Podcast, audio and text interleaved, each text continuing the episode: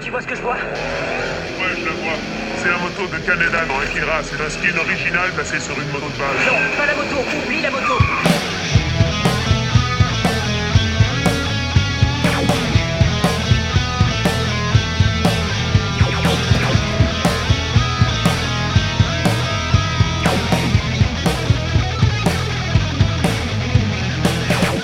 Bonjour et bienvenue dans La moto de qui déjà, le podcast qui essaye de répondre à cette question qui nous travaille tous. C'était la moto de qui déjà? Alors évidemment, on parle de Ready Player 2, le deuxième épisode des aventures de Wade Watts, écrit par Ernest Klein. Et bah c'est pas de la tarte, c'est pas de la tarte de s'envoyer une œuvre aussi magistrale, aussi intense, aussi dense. Donc heureusement, pour m'aider, car je ne suis pas tout seul dans cette tâche, j'ai avec moi deux autres chasseux. Je suis Benjamin François et avec moi j'ai Camille. Bonjour Camille. Salut. Et Brice. Salut Brice. Salut. Alors tous les trois, nous nous sommes donc lancés dans ce défi euh, un peu fou de s'envoyer Ready Player 2. Et euh, je parle bien de défi parce que euh, oui, c'est compliqué, c'est quand même un livre absolument atroce à lire. Désolé hein, pour les gens qui seraient fans. Nous, c'est pas tellement notre cas. Ces deux dernières semaines, nous nous sommes donc envoyés les chapitres de 8 à 11. Ça fait une cinquantaine de pages bien tassées. Et je pense qu'on peut dire que ça y est, l'action démarre à la page 100 et quelques, il était temps, hein, quand même, mais euh, mais quelle action, quelle action hein. On attaque euh, donc direct avec euh, le chapitre 8 et le chapitre 8, attention, il y a un événement Ogden Moreau a disparu. Est-ce que l'un d'entre vous veut, veut commencer, prendre l'initiative de nous, résumer un peu ce chapitre? Ah, Brice, je, je suis désolé, mais il y a un peu plus important que la disparition d'Ogden Moreau, puisque ce chapitre commence quand même par euh, la magnifique sonnerie de téléphone de, de Wade qui c'est son radio réveil son radio réveil. c'est oui voilà c'est le, réveil de son téléphone en fait qui est une sonnerie de, dans, dans Ferris Bueller et j'ai beaucoup aimé le rappel en fait à, à cet autre euh, à son, à son, réveil dans un autre chapitre euh, qui vient de Retour vers le futur. Donc le mec peut pas se réveiller normalement à chaque fois. Il faut, toujours que, que la pop culture le rattrape quelque part. Mais sinon, oui, effectivement, Hug a disparu. Voilà, mais, tu as raison, hein. je l'ai noté d'ailleurs, ça, commence avec cinq lignes sur le modèle de son téléphone qui lui sert de réveil. Euh. Enfin bon bref, qui tirait de Ferris Bueller. Donc oui, Ogden Moreau a disparu. Alors comment comment est-ce que comment est-ce que cela est, amené en fait? Qu'est-ce qui euh, qu'est-ce qui est présenté à notre à notre protagoniste pour qu'il pour qu'il apprenne en fait la disparition de Hog donc ce fameux téléphone qui sonne et euh, Wade apprend ça. Alors que Wade pense qu'on va l'appeler parce qu'il parce que c'est le meilleur, parce qu'il a parce qu'il a récupéré un fragment. Je vous rappelle qu'il l'a fait tout seul. Hein. Voilà. et euh, c'est un self-made man comme tant de personnes dans le monde. Donald Trump. Tout voilà. et pour le coup, oui, on apprend que Hug s'est volatilisé et pendant tout le chapitre, ouais, pendant allez, pendant 4 cinquièmes du chapitre, notre cher Wade va enquêter euh, et donc revisiter euh, la, demeure de ce cher Hog. Euh, on nous rappelle d'ailleurs pour la centième fois qu'il s'agit d'une réplique à 1-1 de Foncombe et qu'il a fait des qu'il a fait des isous là-bas avec avec Samantha. Oui, mais pas qu'une fois. Alors, Tu, tu, rentres très vite dans les détails. En fait, bon, effectivement, c'est répété plusieurs fois je pense que là, on, voudrait juste résumer un petit peu. On entrera dans les détails ensuite. Ne t'enflamme pas trop parce qu'il y a, y a beaucoup à dire. Ah, je te sens chaud. Il y a, beaucoup à dire. Je suis d'accord. Donc voilà, Ogden Moreau disparaît. Wade euh, se balade sur place via une sorte de drone. Et là, il se passe encore autre chose. Oui. Et là, c'est fou. On a enfin un espoir d'avoir un méchant puisque notre ennemi du précédent euh, du, précédent livre euh, Sorrento c'est ça? C'est ça s'évade de prison. Et voilà, il s'évade d'une prison dont il est impossible de s'évader. Et alors, ce qui est, absolument génial, c'est que en fait tout le chapitre euh, met en exergue le fait que tout ce qui se produit, en fait, n'a aucune chance de se produire. Donc c'est là où on va commencer un peu à rentrer dans les détails, puisque maintenant on a établi quelle est la problématique. Euh, c'est que donc Ogden Moreau a disparu, mais que son système de sécurité qui est complètement impossible à hacker, impossible à pénétrer euh, et complètement impossible à, à, à, truander, eh ben en fait, euh, il s'est fait truander. Et derrière, on t'explique que Nolan Sorrento, qui est dans une prison qui est euh, bien protégée par des pare-feux, un câble et un piratable, et eh ben ça s'est fait pirater. Donc je je comprends pas bien en fait. Enfin si euh, l'idée de, de de, de Klein c'est de d'essayer d'exposer un petit peu le, le, coup de maître qui s'est produit parce que là attention twist. Mais euh, on est d'accord que ça fonctionne pas en fait. Enfin il n'y a pas vraiment de, de mise en place dramatique des enjeux tant Ah non, que non, non. Voilà. Pour Ah moi, c'était euh, Papy s'est perdu, euh, on fait une annonce sur Facebook, quoi. Enfin, vraiment, c'est, j'ai pas trouvé ça euh, dramatique. En plus, euh, enfin, j'y reviendrai, mais le premier truc qui se dit, c'est merde, ça se trouve, il est mort. Comment vais-je faire pour m'excuser? Et à chaque fois, ça revient vers lui, euh, sa relation avec Hogg. Même pas, il est en panique une seule seconde, quoi. C'est euh, ouais, Papy a disparu alors qu'il a une maison plus chère que le palais de Buckingham. Enfin, vraiment, euh, c'est c'est les premiers trucs qui lui viennent en tête. Euh, il fouille un petit peu, on s'étale surtout sur les références, euh, donc euh, comme tu disais, euh, euh, les films de Peter Jackson, Le Hobbit et Le Seigneur des Anneaux pour ne citer que, et il y a toute une démarche comme ça où il va fouiller, dire coucou aux gardes qui sont en train de mener, bah, de faire la garde justement devant la maison, il fouille un petit peu, il va Il y, a, dans il y a la tout, salle. il y a tout un passage où, de description de tous les équipements de sécurité en fait. Oui, Genre, euh, il va t'expliquer comment les trucs fonctionnent et tout, et euh, juste pour dire bon, et au final ça a pas fonctionné, mais euh, mais c'est tel modèle, tel truc. Mais surtout, Euh, moi, je comprends pas pourquoi est-ce qu'il a pris le temps de faire ça parce que ça n'a aucun intérêt pour euh, pour l'intrigue en fait. Enfin, je trouve que ça te sort complètement de l'état d'urgence dans lequel il est, de comprendre ce qui s'est passé. C'est ah oui, et là, limite, il te sort la notice de tous les télébots qui sont présents dans dans la villa du truc. Mais tu t'en fous, le mec, il a disparu, il est probablement mort. Enfin. Euh, je trouve que justement ces aspects extrêmement techniques ont tendance à complètement te sortir de la du peu de potentiel qu'il y avait d'avoir une intrigue euh, et ça n'a aucun intérêt. Et pendant euh, la moitié du la moitié du, de l'enquête de- du chapitre du coup, euh, bah c'est ça, c'est de la description et aucune. C'est du euh, remplissage de pages dont Ernest Klein a le secret. Hein. C'était déjà le problème de Ready Player One. Au final, quand tu si tu réduis le premier livre à son intrigue, le machin il fait 50 pages grand max. Euh, si tu enlèves tous les name dropping, toutes les descriptions d'œuvres, tous les machins dont t'as rien à foutre sur comment l'Oasis fonctionne, qui sont, allez, on va on va lui donner euh, un petit peu crédit. C'est du world building, mais le problème c'est que c'est du world building inutile. Et là c'est la même chose en fait. Il se sent obligé de préciser, par exemple, tu vois quand Wade se connecte, il se sent obligé de préciser que il, il se connecte sur euh, un périphérique haptique avec des gants haptiques. Ouais. Mais genre, on s'en bat, on s'en bat les steaks, on le sait depuis le 1 que à chaque fois c'est haptique quand il se connecte. Moi j'ai bien aimé justement quand il reparle du fait que c'est la réplique parfaite de, de de Foncombe, où il précise que Hogg a fait déplacer des montagnes, a fait déplacer des rivières, euh, que ça a coûté 2 milliards de dollars pour se refaire ce pur délire de turbo nerd, et, et Wade qui dit c'est de l'argent bien dépensé. Avec 2 milliards de dollars, t'imagines le nombre de trucs que t'aurais pu faire, genre réduire la, la, la fin dans le monde et tout? Non, non, non. Déplacer des montagnes et des rivières pour se faire son petit délire à la Peter Jackson, c'était mieux. C'était de l'argent bien dépensé. c'est, c'est extraordinaire. Et donc effectivement, euh, on a Wade donc qui euh, notre détective euh, Sherlock Ducon euh, qui se lance dans son dans son enquête. Et alors là-dessus, là j'ai noté Ernest Klein a fait une erreur en name droppant une référence. Et alors là, j'ai failli tomber de ma chaise, genre oh putain, le super nerd dont le principal le principal talent c'est de faire des références en veux-tu en voilà a réussi à faire une erreur digne d'un Suxors puisqu'il écrit qu'il met sa casquette des Detroit Lions et s'est pris pour Magnum. Sauf que Magnum, il a une casquette des Detroit Tigers, les Detroit Lions, et ben c'est l'équipe préférée d'Axel Follet, le flic de Beverly Hills. Et bah ouais, Ernest Klein, je t'ai out-nerdé, voilà, va pleurer chez ta maman. Et comment tu fais ça? Mais t'es pire que Impressionnant, je suis très impressionnée. t'es pire que, que Wade. Comment tu fais? Mais en fait, moi, ce, que- ce qui me fait rire dans l'affaire, c'est que tu te rends compte que c'est resté à la relecture, que l'éditeur s'en est pas rendu compte, et qu'au final, ben euh, voilà, le mec se prend les pieds dans le tapis en essayant de jouer au mariole, quoi. Donc euh, c'est c'est amusant, c'est complètement anecdotique, mais euh, mais c'est amusant. À, à une ra- rapide recherche Google, euh, il y a énormément de turbo nerds sur Internet qui n'ont pas du tout apprécié qu'il se plante. C'est- Je trouve ça très drôle. Ah c'est vrai, ah c'est génial. Et si on veut aller par là, enfin, pourquoi Magnum quoi? Enfin, t'as- t'as t'as mille enquêteurs possibles qui sont classe, qui sont cool. Magnum. Ah ouais, mais écoute, euh, mais mais les autres enquêteurs ont pas forcément une casquette cool, alors que Magnum oui, mais pas les Detroit Lions. Euh, mais mais c'est vrai qu'il y a comme exactement ce que disait Camille, t'as tout un passage descriptif sur les télébots. Genre mais on s'en bat les steaks complètement quoi.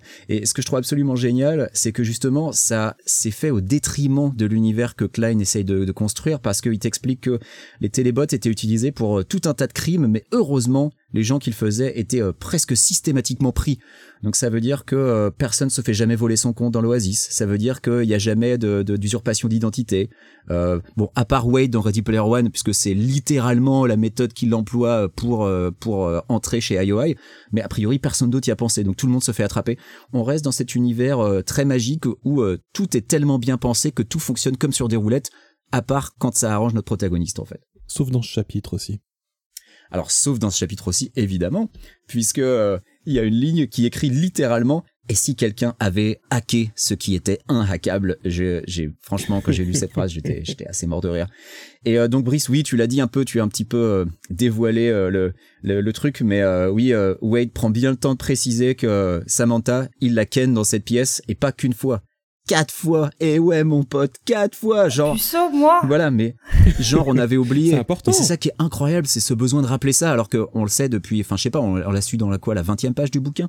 Mais non, il a fallu le rappeler quoi. Et de la même manière qu'il a fallu rappeler que euh, Kira et Ogden Moreau faisaient des ludo éducatifs. Il passe son temps à rappeler des trucs. Mais c'est bon, on le sait quoi. Je veux dire, j'ose pas imaginer que beaucoup de gens lisent bouquins sans avoir lu le premier. Les gens qui ont lu le premier sont déjà au courant de tous ces trucs-là, quoi. Et même les gens qui ont lu les premières pages de ce bouquin-là sont déjà au courant. Donc, c'est du remplissage de pages vraiment sans aucun intérêt. Mais en fait, je pense qu'il s'est pas relu quoi. Il a il a dû il a dû se dire qu'il avait une espèce d'impulsion euh, d'auteur génie, tu vois.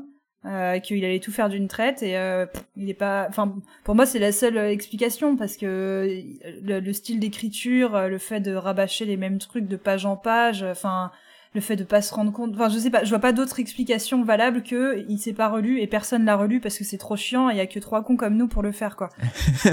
ah, mais il, en a juste rien à foutre, hein. Oui, c'est possible aussi. Hein. Je pense qu'il y a beaucoup de ça. Euh, je, un, un, terme qui revient beaucoup euh, pour qualifier Ready Player 2, euh, parce que j'ai un petit peu cherché sur Internet ce que les gens en pensaient. Hein, je, quand même, je me suis documenté. Euh, il y a beaucoup de gens qui qualifient ce, ce bouquin de cash grab, en gros euh, argent facile, parce que euh, ils surfent sur le, le, succès du premier bouquin. Je pense qu'il y a beaucoup de ça. je pense aussi qu'une grande partie des critiques sur Ready Player 2 vient du fait que les gens qui ont adoré le premier euh, le bouquin, il est sorti il y a 9 ans le premier. Euh, depuis les gens ils, bah oui, puis ils sont en âge de boire de l'alcool maintenant les gens qui ont adoré le premier.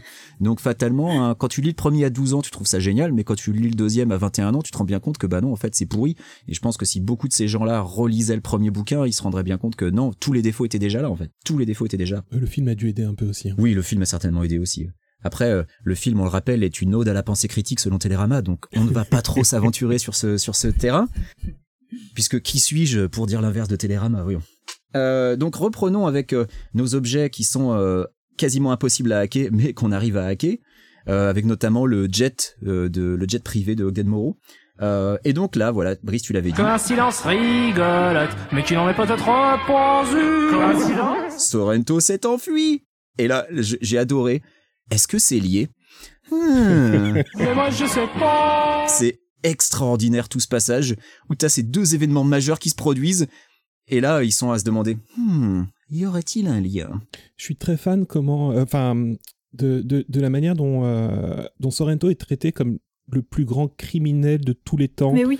Dans ce chapitre et aussi, bon, euh, spoiler dans le suivant, où, alors que c'est un col blanc. T'as l'impression qu'on fait face au Joker le mec déjà il est dans une, prison de sécurité maximum alors que bah, c'est juste c'est juste un, un, homme d'affaires qui faisait des, des, trucs pas cool dans, dans, dans, dans l'Oasis quoi et, euh, et, et, et, sa fuite, c'est une fuite d'ennemis de, de, de comics, quoi. Eh ben écoute, euh, j'ai utilisé le terme ennemi de comics, mais pas pour Sorrento, on va en parler un peu plus tard.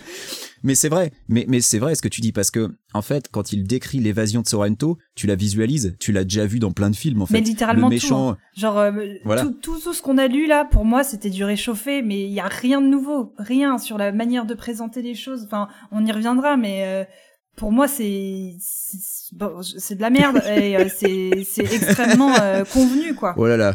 Camille lâche le. Je, je l'ai dit, j'ai osé. mais, mais c'est vrai que déjà, bon, il y a l'idée des portes de la, de la, prison qui sont connectées à Internet, donc qui sont à cap de l'extérieur. Bon, évidemment, je pense que tous les films faits depuis le début des années 80 pourraient expliquer pourquoi c'est une mauvaise idée d'avoir un truc comme ça qui est accessible de l'extérieur. Mais mais il y a tellement de trucs qui vont pas en fait dans tout ça. Par exemple, on t'explique que le hacker a effacé les vidéos de sécurité, mais qu'heureusement il y avait un backup. bah oui, le hacker il est trop con, il a pas effacé le backup, tu vois. Il y a un truc moi qui m'a qui m'a marqué, euh, c'est que on t'explique que après que toutes les portes soient ouvertes magiquement et que Sorrento se soit soit sorti, euh, donc ce qui signifie qu'il a un complice, parce que on t'explique aussi qu'il a eu accès à l'Oasis pendant son enfermement, ce que personnellement je trouve incroyable, mais je vais y revenir juste après. Euh, il monte dans une voiture euh, une voiture automatique. C'est la première fois que c'est mentionné dans Ready Player One de mémoire, enfin dans l'univers de Ready Player One de mémoire. J'ai pas souvenir qu'on ait eu euh, des quelconques véhicules euh, capables de se conduire eux-mêmes. Bon, après, on est dans un univers où on peut te scanner ton cerveau pour euh, te, te faire vivre les pensées de quelqu'un, donc je pense que c'est c'est assez c'est pas incohérent, mais j'ai trouvé ça intéressant qu'il il drop ça comme ça, alors qu'il en a jamais parlé avant, alors qu'il aurait pu faire au moins un chapitre, quoi, sur comment c'est génial les voitures automatiques. Euh, mais donc ouais, euh, je voudrais revenir sur le fait que donc Sorrento a eu accès à l'Oasis pendant son enfermement suite à un, à un programme d'Amnesty International. Alors moi, euh, ce qui m'a fait rire, c'est que c'est supposé être fully monitored, mais quand tu vois la manière dont Sorrento s'enfuit, tu te rends bien compte que c'était pas tellement fully monitored parce qu'il était complètement au courant de ce qui allait se passer, quoi. C'est ça. Je veux dire, donc c'était pas tellement monitoré et, euh, et moi je voudrais euh, ramener un petit peu euh, le, le lecteur à une réalité plus prosaïque, c'est que Kevin Mitnick, qui était un hacker extrêmement célèbre dans les années 90 parce qu'il y a eu toute une traque pour essayer de le trouver avec le FBI et tout, il a fait plusieurs années de prison et il a été interdit de toucher un PC pendant trois ans après sa sortie de prison. Et l'autre connard là, qui utilisait l'Oasis pour faire des attentats, on lui laisse accéder à l'Oasis fully monitor. Non mais n'importe quoi. Enfin, je veux dire, c'est pas possible. C'est c'est complètement impossible. À l'heure actuelle, une des principales condamnations quand t'es pris pour euh, pour hacking, c'est qu'on t'interdit de toucher un PC. Mais lui non, ça va, tranquille. Je revois son évasion dans ma tête et ça, enfin, ça, ça, ça me fait, ça, ça me fait vraiment beaucoup rire. Je suis désolé.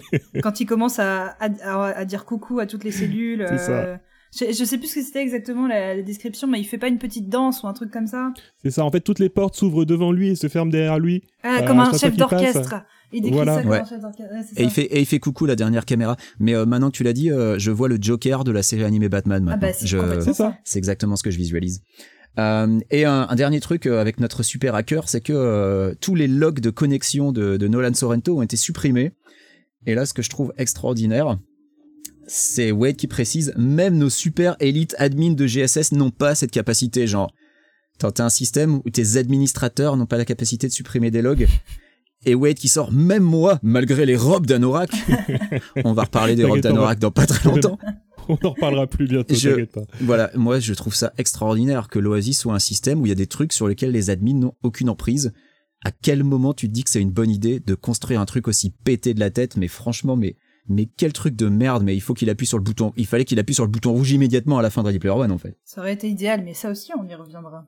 On va y revenir en. Alors en fin de chapitre, il se passe un truc qui Oui. finalement euh, donne conscience à, à Wade qu'il y a peut-être un, un petit peu une petite urgence. Brice, tu veux revenir vite fait sur ce qui se passe? Une petite notification qui indique à Wade et, et au monde entier d'ailleurs qu'une euh, qu'il y a un deuxième euh, un deuxième participant à la quête des, des petits fragments et bah, c'est Hug. Et ouais. Et Hug a trouvé le premier fragment. Et pas que. Et pas que. Quelques minutes plus tard, il trouve le deuxième. Et alors là, et alors là, Wade, il, il fait sous lui là. Il est genre, oh, oh, oh bah non, bah c'est pas possible. Et, Papy, il a de la il a de la ressource. Et, et c'est là que Wade explique, bah oui, je ne suis pas le seul héritier puisque euh, Ogden Morrow a hérité de la collection de jeux vidéo de de, de l'autre connard. Ça, ça a vraiment dû lui faire une belle jambe quoi. Oh super, des jeux, des jeux vidéo. Alors il y a déjà tout dans l'Oasis quoi. Le cadeau empoisonné de l'enfer. Mais effectivement, c'est c'est donc là-dessus que se termine le chapitre 8 euh, et Wade se dit oh là là, mais est-ce que les choses pourraient aller plus mal? Et là, et là arrive le chapitre 9. Ah mais incroyable, le le chapitre chapitre. 9 Oh là là. Extraordinaire. Moi, ça- je pense que ça a été mon gros highlight depuis le début de, de la lecture de ce livre. Je me suis dit, putain, là, je me suis un peu accrochée aux accoudoirs de mon canapé, quoi. Ah, le chapitre 9, c'est euh, le turbo boost, quoi. Le chapitre 9, c'est ça y est, ça y est, ça, ça démarre enfin. Enfin, si vous pensiez que l'action démarrait dans le chapitre 8, vous n'avez rien vu, parce que là, le chapitre 9, c'est festival. C'est festival de référence, c'est festival de plagiat aussi, parce qu'il y a rien d'original là-dedans, mais c'est ça qui est extraordinaire. Mais c'est, c'est, c'est, c'est, il y a tout. Il y a, c'est écrit avec le cul, c'est des références pourries, c'est, il y a, qui veut se lancer? Camille, tu veux te lancer? Je te sens, je te sens motivé. Alors, Ah, fais-nous, fais-nous un petit, Alors, fais-nous un pitch, fais-nous un pitch, et ensuite, on va, on va revenir sur les détails. euh, donc, on commence par euh, une euh, réunion Zoom, tout ce qu'il y a de plus classique pour parler de cette nouvelle mise à jour, parce que les réunions Zoom servent essentiellement à ça, comme on a pu le voir. Voilà. Et ça faisait quatre chapitres qu'on n'en avait pas fait, donc il en fallait ça. une. Euh, et euh, du coup, euh, tout le monde est présent. Ace, Shoto, Samantha qui est dans son jet privé, mais qui a quand même une bonne connexion. Ça, ça vaut le coup d'être précisé. Et ils s'installent tous pour en discuter. Euh, il serre la main de Fessal. Et là, il se passe un truc quelques minutes après, d'assez incroyable. Fessal se transforme. Mais en quoi se transforme Faisal Camille? Mais en quoi se transforme-t-il, à votre avis? Il se transforme en James fucking Halliday. Oh Eh Qui oui. l'a vu venir? Non, Personne Personne, absolument personne. Enfin, il y a, il y a eu des confusions. euh, il fait Anorak, James Hallyday, il fait un mix des deux. euh, on, on sait pas trop, mais en gros, on sait que c'est l'identité de James Hallyday sous la forme d'Anorak. Qu'est-ce que vous avez compris vous là-dedans? Euh, alors, euh, moi, ce que j'ai compris, c'est que euh, Hallyday a transféré sa conscience dans un, dans un personnage non joueur, dans un PNJ, et qui ensuite est devenu sentient. Un sujet qui ne s'est jamais vu dans Jamais. aucune œuvre de science-fiction euh, au préalable. Ah, c'est nouveau. Donc pour moi, c'est voilà, c'est Anorak, c'est le c'est le, le perso, mais avec la conscience de Hallyday, euh, euh, modulo certains trucs euh, qui ont disparu. Et donc du coup, effroi total dans l'assemblée, incrédulité, incompréhension, drame. Euh, Fessal arrive à la bourre euh, parce que il a eu un souci, euh, je sais plus. Un, Bah c'est c'est. Anorak qui l'a qui l'a Ah oui, c'est ça qui lui l'a fait posé un contretemps en fait, voilà. C'est ça. Euh, et sa mâchoire se décroche à son tour et tout le monde reste baba euh, devant ce spectacle euh, ô combien euh, surprenant. Et là, et là, c'est là que le, le twist arrive. commence. Voilà, le, le twist arrive. Alors, brièvement, que veut Anorak Hmm. Alors là, je n'en ai pas la moindre idée. Bah, à votre avis, Anorak veut quoi? Anorak veut évidemment les Seven Shards, les euh, les sirènes. euh, il veut euh, tout ça, euh, tout ce que euh, euh, Wade recherche depuis euh, plusieurs années maintenant. Voilà, il a, il a attendu trois ans en fait avant de, de, de se déclarer. Alors que le- L'énigme existe depuis trois ans, mais il est là, il est bon, bah. Il est peut-être temps de commencer à aller chercher, ça m'intéresse aussi. C'est vrai, j'avais même pas pensé à ça. Ouais, mais moi oui. non plus, j'avais En pas gros, il a il a attendu que Wade trouve la première en se disant ah peut-être que euh, il y a un début de- d'intérêt pour le truc, donc euh, je vais je vais me révéler. Mais donc voilà, Anorak est intéressé par les fragments et pour mettre la main dessus, euh, eh ben euh, il y va pas avec le dos de la cuillère. Euh, qui veut expliquer rapidement qu'est-ce qu'il ce qu'il fait Brice, Camille, qui est chaud? Alors, nous avons un plan en plusieurs parties. Première partie, déjà, qui a consisté au moment où il a serré la main de Wade, bah, il lui a volé ses robes. Non mais Et catastrophe. Fini les robes d'Anorak. Y a Voilà, plus. les super pouvoirs qui y sont liés, bye. Fini, faut le dire vite. Hein. Il y a neuf mentions en deux pages des putains de robes d'Anorak. J'ai trop pensé à toi à ce moment-là. Je me suis dit putain, tu dois jubiler. Je les ai comptés et j'avais le sgeg dans la main. C'était incroyable. C'était extraordinaire. Alors, en d'autres termes, Wade n'a plus ses super pouvoirs et Anorak euh, est redevenu une entité surpuissante. Euh, Pendant que Wade bon, se retrouve en plus- jean comme un gros random nul. C'est exactement ce qu'il dit en plus. Euh, et donc euh, la deuxième partie du plan, c'est le moment où on apprend surtout que euh, notre euh, L'update de firmware. c'est le plan méchant de comics de d'Anorak qui euh, il, il a discrètement euh, mis à jour tous tous les casques ONI pour que plus personne ne puisse se déconnecter. C'est-à-dire La base virale VPS a été mise à jour. voilà, tu peux plus te déconnecter, je veux dire tu te connectes 5 minutes pour aller euh, regarder une vidéo de partout à 50, tu ne peux plus partir. c'est fini, t'es coincé dans la partout, tu vas voilà. Alors, ce qui est intéressant, c'est que plusieurs chapitres avant, et littéralement, en fait, tous les chapitres, il y a quelque chose qui a été mentionné, c'est que l'ONI, tu ne peux pas y rester plus de 12 heures. Alors, serait-ce un énorme bazooka de Tchekhov Je sais pas trop. voilà. Euh, et euh, le plan de- d'Anorak, c'est vous me donnez les 7 fragments, ou, bah, en fait, regardez, là, il y a à peu près 500 millions de personnes qui sont connectées et qui peuvent pas sortir. Bah, dans 12 heures, ils sont tous morts. Voilà, j'ai Et vous compris. 500 millions d'otages. Alors, l'avez le- compris, hein. lobo- je, je suis pas sûr que ça les tue, mais au moins ça les lobotomise. C'est ça. Ah oui, il meurt de rire. Oui. Ah oui, il y en a qui meurent de rire. Ah oui, Ah j'avais bah oublié oui, ce il faut détail. bien Ah oui. continuer sur la lancée de Joker, sinon euh, c'est pas drôle. Donc voilà, donc globalement c'est ça. Ce, ce chapitre 9, c'est euh, c'est le- le- l'IA. Euh, c'est même pas qualifié d'IA en fait, c'est la conscience de James Hallyday euh, transférée dans ce PNJ qui devient méchante. Alors moi, franchement, un truc que j'ai, un thème que j'ai jamais vu, ni lu, nulle part ailleurs. Mais bravo Ernest Klein pour Mais cette C'est hyper originalité. novateur, hein. franchement. euh, les, les, les robots qui se révoltent face à l'humanité, euh, moi je trouve que c'est vraiment un, un- un thème qui mériterait euh, qu'on s'attarde un peu plus. Quoi. Alors, bah on va s'attarder. Yes, déjà- déjà, j'ai bien aimé Shoto qui se prosterne parce qu'il est japonais, donc évidemment, il fallait qu'il se prosterne à genoux devant Évidemment. Anorak. Euh, et donc voilà, donc on t'explique bah, parce que qu'est-ce qu'elle fout là cette IA à la base? Parce que on peut se demander, c'était quoi l'intérêt de James Hallyday de faire ça? Et donc on t'explique que cette IA, elle gérait la quête euh, de l'Easter egg euh, en, euh, en en fond en fait, en background. Et ce qui est assez logique puisque on s'était rendu compte dans le, je crois que c'était dans le dans le deuxième, dans le premier épisode, dans l'épisode 1, pas l'épisode 0, qu'on avait strictement jamais entendu parler des super admins euh, de GSS dans Ready Player One en fait, qu'on se demandait un peu comment ça tournait cette boîte au final, euh, puisqu'on avait l'impression que qu'il y avait personne aux manettes. Alors maintenant on apprend qu'ils ont pas les moyens d'effacer des logs, donc on se dit que finalement peut-être qu'ils servent à rien en fait les mecs, mais euh, mais donc voilà, c'est c'est Anora qui gérait ça en, en background, chose qu'on apprend dans Ready Player One sur une page et demie à la toute fin, puisque c'est la seule place réservée à ce PNJ qui est quand même un petit peu important, mais non, non, à la, à la toute fin de Ready Player One, et j'ai rouvert Ready Player One pour vérifier. Oh. En gros, il apparaît au moment où Wade récupère l'œuf, il le félicite, il lui serre la main, il lui donne les robes, et il se casse. Et c'est tout ce qui se passe. Alors il y a même pas le petit euh, ah est-ce que c'est un test euh, qu'il y a dans le film parce que ça on, on s'en était déjà moqué. Il y a même pas ça dans, dans le bouquin. C'est juste non non euh, c'est cool. euh, tiens je te file mes robes et puis je me barre. Donc voilà les robes on l'a dit neuf mentions de pages c'était extraordinaire. C'était euh, pouf. J'espère qu'il a fait copier-coller sur le mot robe pour pas trop se fatiguer non plus parce que ça fait euh, ça fait 45 caractères au final. Euh, j'ai le passage sur les robes, je crois que ce que j'ai préféré, ce que j'ai préféré, qui m'a fait lever les yeux au ciel, c'est quand l'IA explique que euh, a il a la possibilité de reprendre les robes en cas d'abus de leur utilisation, mais heureusement Wade Wade n'en a pas fait. abusé. Oui. Ah non, Donc- bah non. Utiliser les robes pour espionner les gens, utiliser ses super pouvoirs pour les mener à la faillite personnelle dans la vraie vie. Non, Wade, tu étais un parfait gentleman. C'est sûr, ça fait huit chapitres qu'on suit un parfait gentleman. Après, au vu de l'alignement que semble prendre ce nouveau personnage d'Anorak, euh, peut-être que lui, ça le choque pas. Oui, Alors c'est pas impossible et je me suis dit c'est peut-être aussi possible qu'il soit ironique parce que euh, après tout euh, les, les IA ont le droit d'être cruelles et inhumaines, n'est-ce pas? Logique. bien sûr. Donc euh, donc voilà alors l'intelligence artificielle magique qui fait sauter ses contraintes parce qu'elle veut vivre, ça me rappelle un film avec Scarlett Johansson qui joue une japonaise. Mais qu'est-ce que ça peut être? Heure? Ah bah ouais ouais ça doit être ça ouais Scarlett Johansson qui joue une IA ouais c'est ça. Moi aussi, je suis forte en référence.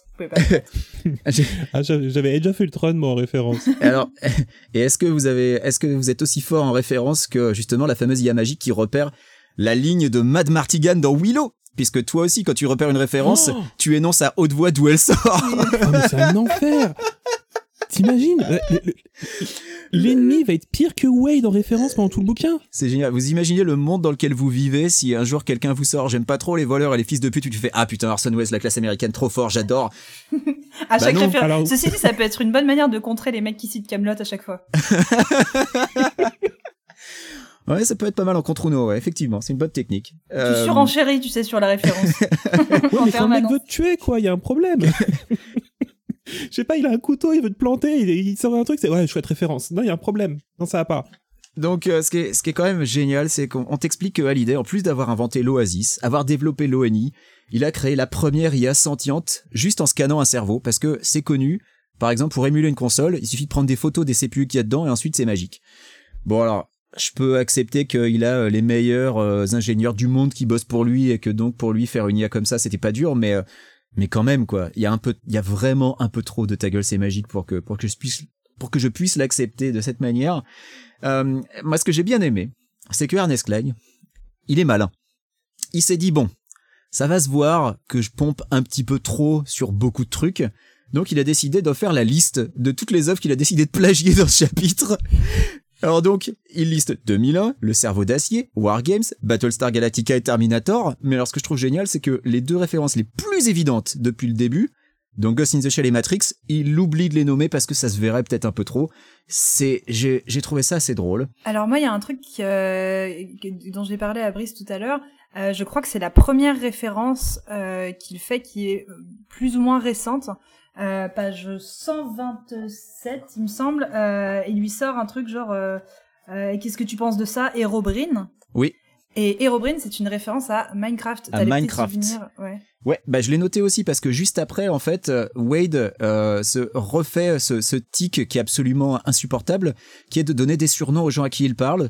Donc il l'appelle Lone Mower Man et ensuite il l'appelle Herobrine. Voilà, qui fait ça Personne, mais bon, Wade ne sait toujours pas écrire. Enfin, Klein ne sait pas écrire des dialogues en fait, c'est ça le problème. Euh, et, et on arrive à un problème beaucoup plus grave, à mon sens. Euh, Anorak veut récupérer donc l'âme de la sirène, mais ne peut pas mettre la main dessus tout seul. Pourquoi? Parce que va te faire foutre, lecteur. C'est comme ça. C'est Ernest Klein, il a décidé que son IA super intelligente qui peut hacker tous les trucs câble et faire des trucs que les admins de GSS peuvent pas faire, il peut pas mettre la main sur les fragments parce que c'est comme ça, parce que l'Oasis c'est vachement trop balèze. Expliquez-moi. Expliquez-moi pourquoi. Rappelle qu'on sait toujours pas ce que font ces fragments. Mais on sait pas et on n'est pas prêt de le savoir puisque euh, il refuse de le dire. Sinon ça gâcherait le, ça gâcherait le, bah, la fin du livre en fait. Voilà, c'est le seul truc que ça gâcherait. Ça va être donné dans les 15 dernières pages à l'arrache, je, je sens venir. Ouais, il y a des chances parce que ouais. c'est pas dans l'habitude euh, de Klein ou de dans la ligne éditoriale du livre de faire durer le suspense trop longtemps. hein. On va le voir très vite, mais en général, le, le moindre doute qu'on peut avoir est, est violemment effacé dans la page suivante. Et, c'est euh, pas dans les habitudes de Klein de savoir finir un livre non plus. Donc je vous rassure tout de suite. mais, euh, mais mais voilà, moi moi c'est ce truc, c'est ce truc qui m'a fait hurler euh, personnellement. Euh, pourquoi est-ce que ce personnage qui a l'air mais euh, omnipotent, super balèze, est incapable de réécrire les règles de cette quête en particulier pour pouvoir mettre la main sur les fragments? Qu'on m'explique. On, on te on te présente un personnage qui a tous les pouvoirs sauf celui-là.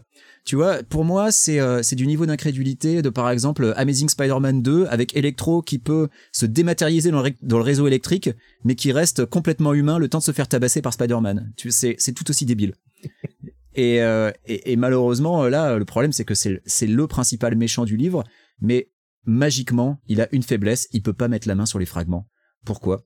Parce que va te faire foutre. Alors c'est bri- c'est brièvement expliqué avec un truc nébuleux et euh, complètement pété, mais c'est euh, parce que c'est pas une vraie personne et que euh, les fragments ne peuvent être que tenus par une vraie personne de la vraie réalité et que lui est une intelligence artificielle.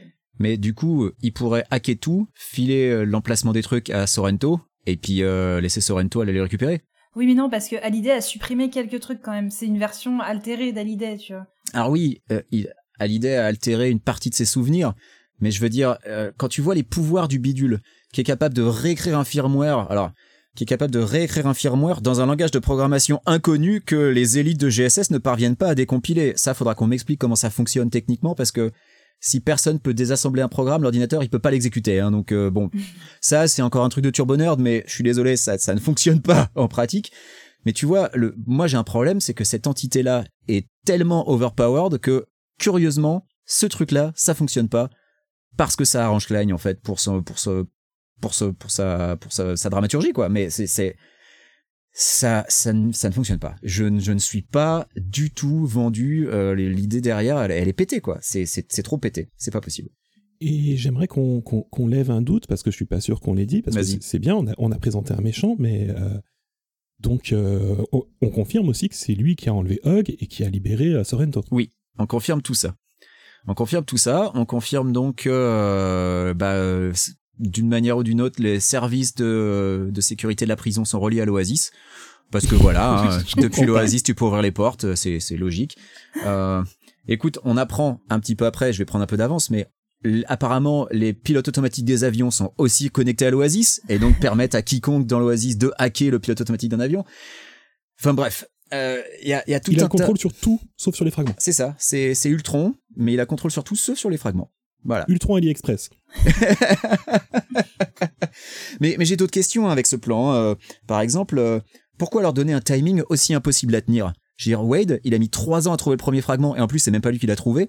Et là, il a quoi? Il a 16 heures? 12 heures? Il a 12 heures pour en trouver 6. Non, même un peu moins même parce qu'il s'est connecté avant, il a 11h17 minutes. Voilà, il a fallu faire la réunion Zoom. Ouais, c'est ça. Pourquoi leur donner un timing aussi impossible quoi? Je veux dire, euh, ça n'a aucun sens. Il aurait pu attendre tranquillement qu'il récupère tous les fragments et se révéler à la toute fin. Mais non, non, non, il fait ça. Euh, D'ailleurs, on apprend dans le chapitre que Hog a le troisième fragment. On sait pas comment. Ça Oui, n'a jamais été évoqué avant. Vous l'avez noté aussi? Oui, euh, moi, bah, on n'a pas, on n'a pas évoqué le fait que on, on le voit, Hog. Ah oui, oui, c'est vrai. On voit Hog. Oh, oui, quelle scène Oh là là Je te sens chaud, vas-y. Mais ça me fait rire parce que bon, alors c'est du coup je l'évoquerai pas plus tard, mais c'est la scène qui m'a fait rire en fait. C'est le passage qui m'a qui m'a fait lever les yeux au ciel, mais parce, parce que j'ai trouvé vraiment rigolote. Donc euh, pendant qu'il explique son plan, Anorak montre une une scène de, de- du, du monde réel où on voit un un pauvre Hog enchaîné à une chaise, euh, complètement défait, Il est qui pas va pas rasé. bien. Il n'est C'est pas ça. Ah oui, c'est important. Et en face de lui, donc pour continuer dans ce cliché du, du, du- du- de, de l'ennemi parfait euh, que semblait être Sorrento, donc dans une main, il a un taser, dans l'autre main, il a un gun, et sur les yeux, il a un casque de VR, et il menace Hog, tout, mais en jubilant. C'est le plus beau jour de sa vie apparemment. Et euh, il menace de taser Hog en fait, qui, euh, qui recule. euh, et voilà c'est ça m'a fait marrer c'est vraiment la description c'était pas du tout ce type de personnage là Sorrento avant Mais il me semble Et bien qu'il le on est- tase. hein. Et oui oui le tase Oui, Et après, il prend une capture d'écran de la gueule des, du, du- des high fives euh, pour leur dire Regardez comme vous avez une tête bizarre, c'est trop marrant. c'est quoi mais c'est quoi cet ennemi? C'est c'est- Et alors, c'est marrant, mais euh, moi, ça me rappelle une scène, un petit film, vous avez peut-être entendu parler, avec euh, Keanu Reeves, et il y a Laurence Fishburne qui est attachée à une chaise et qui est en train de se faire torturer par trois mecs en costard qui portent des lunettes noires. Alors attends, je vais retrouver le nom, ça s'appelle Ma... Matri... Ah, ça, ça m'échappe. Mais, euh, mais ouais, cette scène-là, je l'ai déjà vue ailleurs. C'est marrant hein, quand même, ces coïncidences. Coïncidence rigolote, mais tu n'en mets pas trop pendu. Coïncidence Mais moi je sais pas. Et puis il- surtout, il se marre comme un maniaque. Quoi. Il y a des, on continue sur la lancée euh, euh, Joker. Joker, euh, à mort. euh. Je crois d'ailleurs que pour justifier ça, euh, Anorak sort quelque chose genre Oh, la prison, ça a l'air un peu dégommé. c'est ça. alors qu'il il devait être dans, dans l'oasis tous les jours tranquille le mec tu vois Je crois qu'il avait le droit qu'à une heure d'oasis en prison. Et sous monitoring. Et c'est ça. Attention. Euh, mais, mais voilà, et c'est et c'est là pour moi qu'on a le pire discours de méchant de cartoon euh, quant à Nora qui se lance dans un discours en disant vous les primates int- intellectuellement inter inférieurs, vous avez niqué votre planète euh, euh, et, et, et surtout surtout ce passage fantastique où il sort à Wade pense à Tata Alice et à Madame et à. Madame machin et là mais c'est pas possible quoi. j'ai eu peur qu'elle soit pas mentionnée hein. Ouais, moi aussi. Je paniquais. Mais, mais oui, et donc, et donc Hog a le troisième fragment, donc c'est jamais mentionné avant, hein, puisque avant, euh, au chapitre 8, donc on le rappelle, quatre pages plus tôt, le plan de Wade, c'est de trouver le deuxième fragment et d'essayer de trouver le troisième fragment avant Hog pour l'attendre sur place. Donc, euh, entre-temps, il, il a trouvé le troisième fragment, on sait pas comment, donc ça, il contredit son chapitre de 10 pages d'avant, mais personne n'a relu ce livre, même pas Ernest Klein. C'est c'est génial. Et euh, donc Anora qui explique que euh, même s'il avait les infos, puisque voilà, il n'a pas les infos puisque Hallyday a retiré ses informations. Genre, l'IA super balèze qui peut réécrire des programmes dans un langage inconnu est incapable de pomper dans une base de données de l'Oasis pour essayer de trouver où sont les fragments. Hein. Mais même s'il avait les infos, il refuserait de les donner parce que ça serait pas drôle. Mais quelle IA fait ça? Je veux dire, il aura donné un ultimatum impossible, mais et son but c'est comme de récupérer les fragments, c'est pas de les regarder galérer. Enfin, il y a aucune IA qui est cruelle comme ça. Même dans Terminator, dans Terminator, la machine, elle fait pas souffrir les gens par plaisir, elle les tue. Elle est là pour les tuer. Elle s'amuse pas à leur couper un pied, euh, un bras avant de les tuer. Non, elle les tue. C'est le principe. C'est une machine.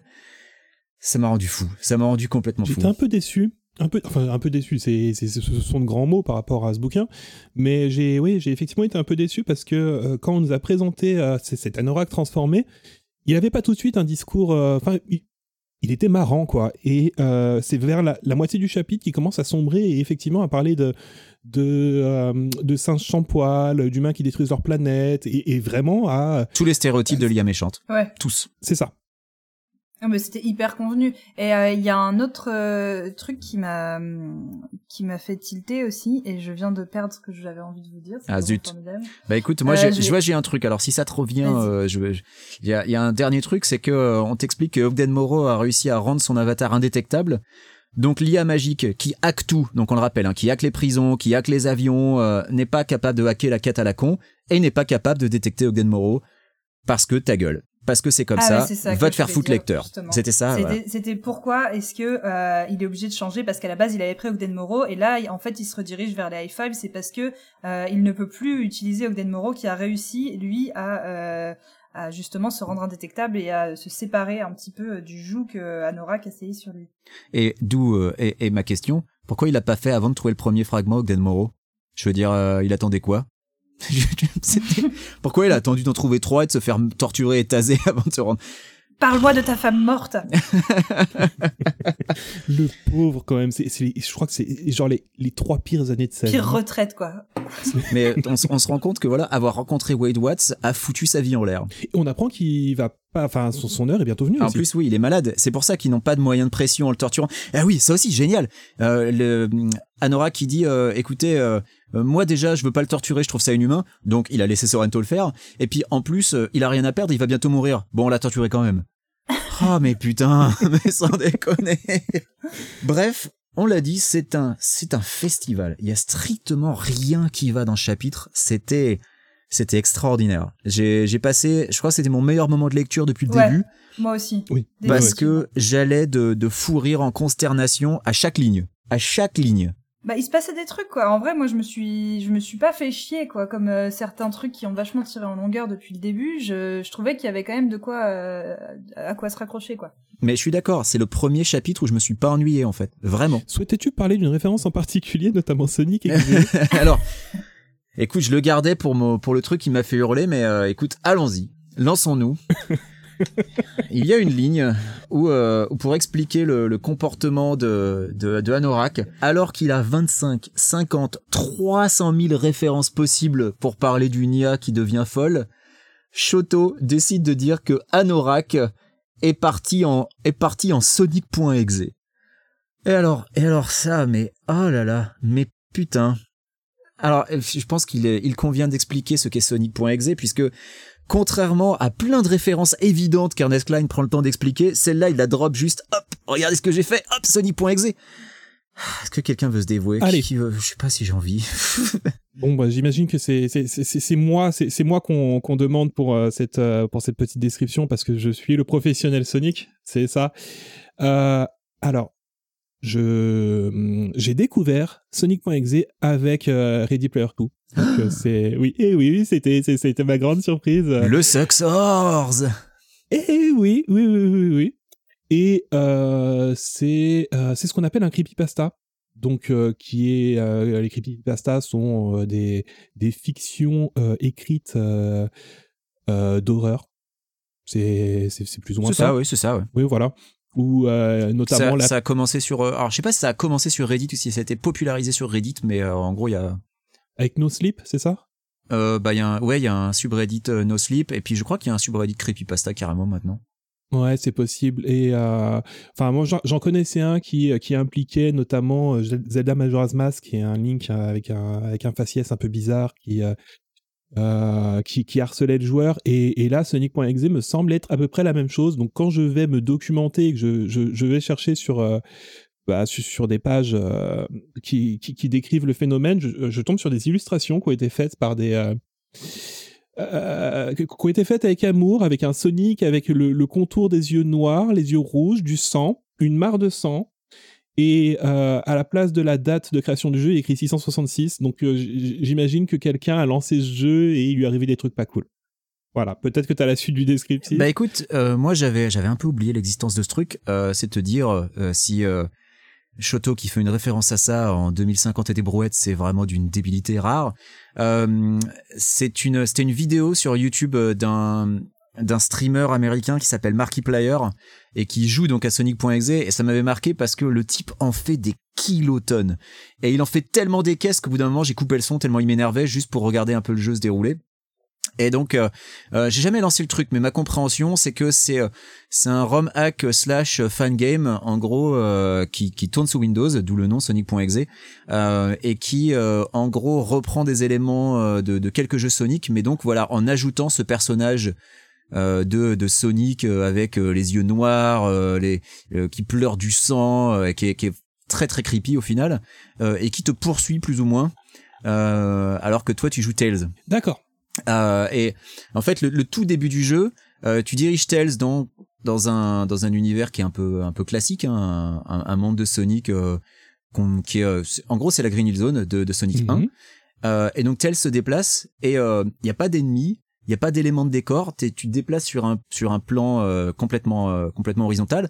Et puis plus tu avances, plus tu te rends compte que euh, en fait le- les fleurs sont un peu pourries, euh, les arbres sont un peu en train de moisir. euh, et puis il y a des cadavres d'animaux en fait.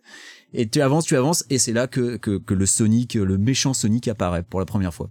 Ok. alors- Et c'est là où euh, notre youtubeur se met à pousser des cris absolument insupportables en en faisant des caisses genre oh là là j'ai trop peur mec c'est un putain de sprite à l'écran quoi c'est bon calmos quoi Ok, je ne streamerai pas ce jeu, mais euh, j'imagine qu'il y a un peu redondance avec parce que c'est aussi comme ça que je euh, que j'imagine la description dont on a parlé tout à l'heure, qui est celle de, du Herobrine. Euh, alors oui, c'est c'est similaire. Hein. Le, le Herobrine, euh, c'est euh, c'est aussi à la base un creepypasta de Minecraft qui a été intégré dans Minecraft, si je ne m'abuse, parce que je ne suis absolument pas spécialiste Minecraft. Donc là, je peux non potentiellement dire des grosses conneries.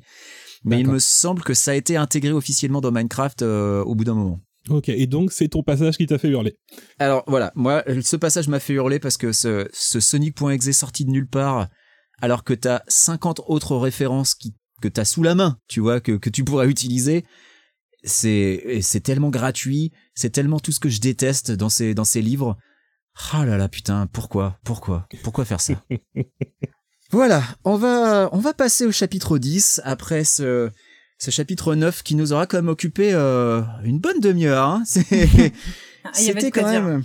Il y avait, il y avait beaucoup, beaucoup à dire, et il n'y a pas forcément beaucoup moins de trucs à dire sur les chapitres 10 et 11, donc on, on va essayer d'être, d'être un peu plus concis parce que j'aimerais bien quand même qu'on n'ait pas trois heures d'épisode, mine de rien. Euh, le chapitre 10, euh, est-ce que quelqu'un veut se lancer pour le, pour le pitch? Sinon, je le fais, après tout, il n'y a pas de je peux raison. que Je peux te le décrire en deux phrases? Ah, vas-y, vas-y. On peut faire, on peut pas faire plus rapide.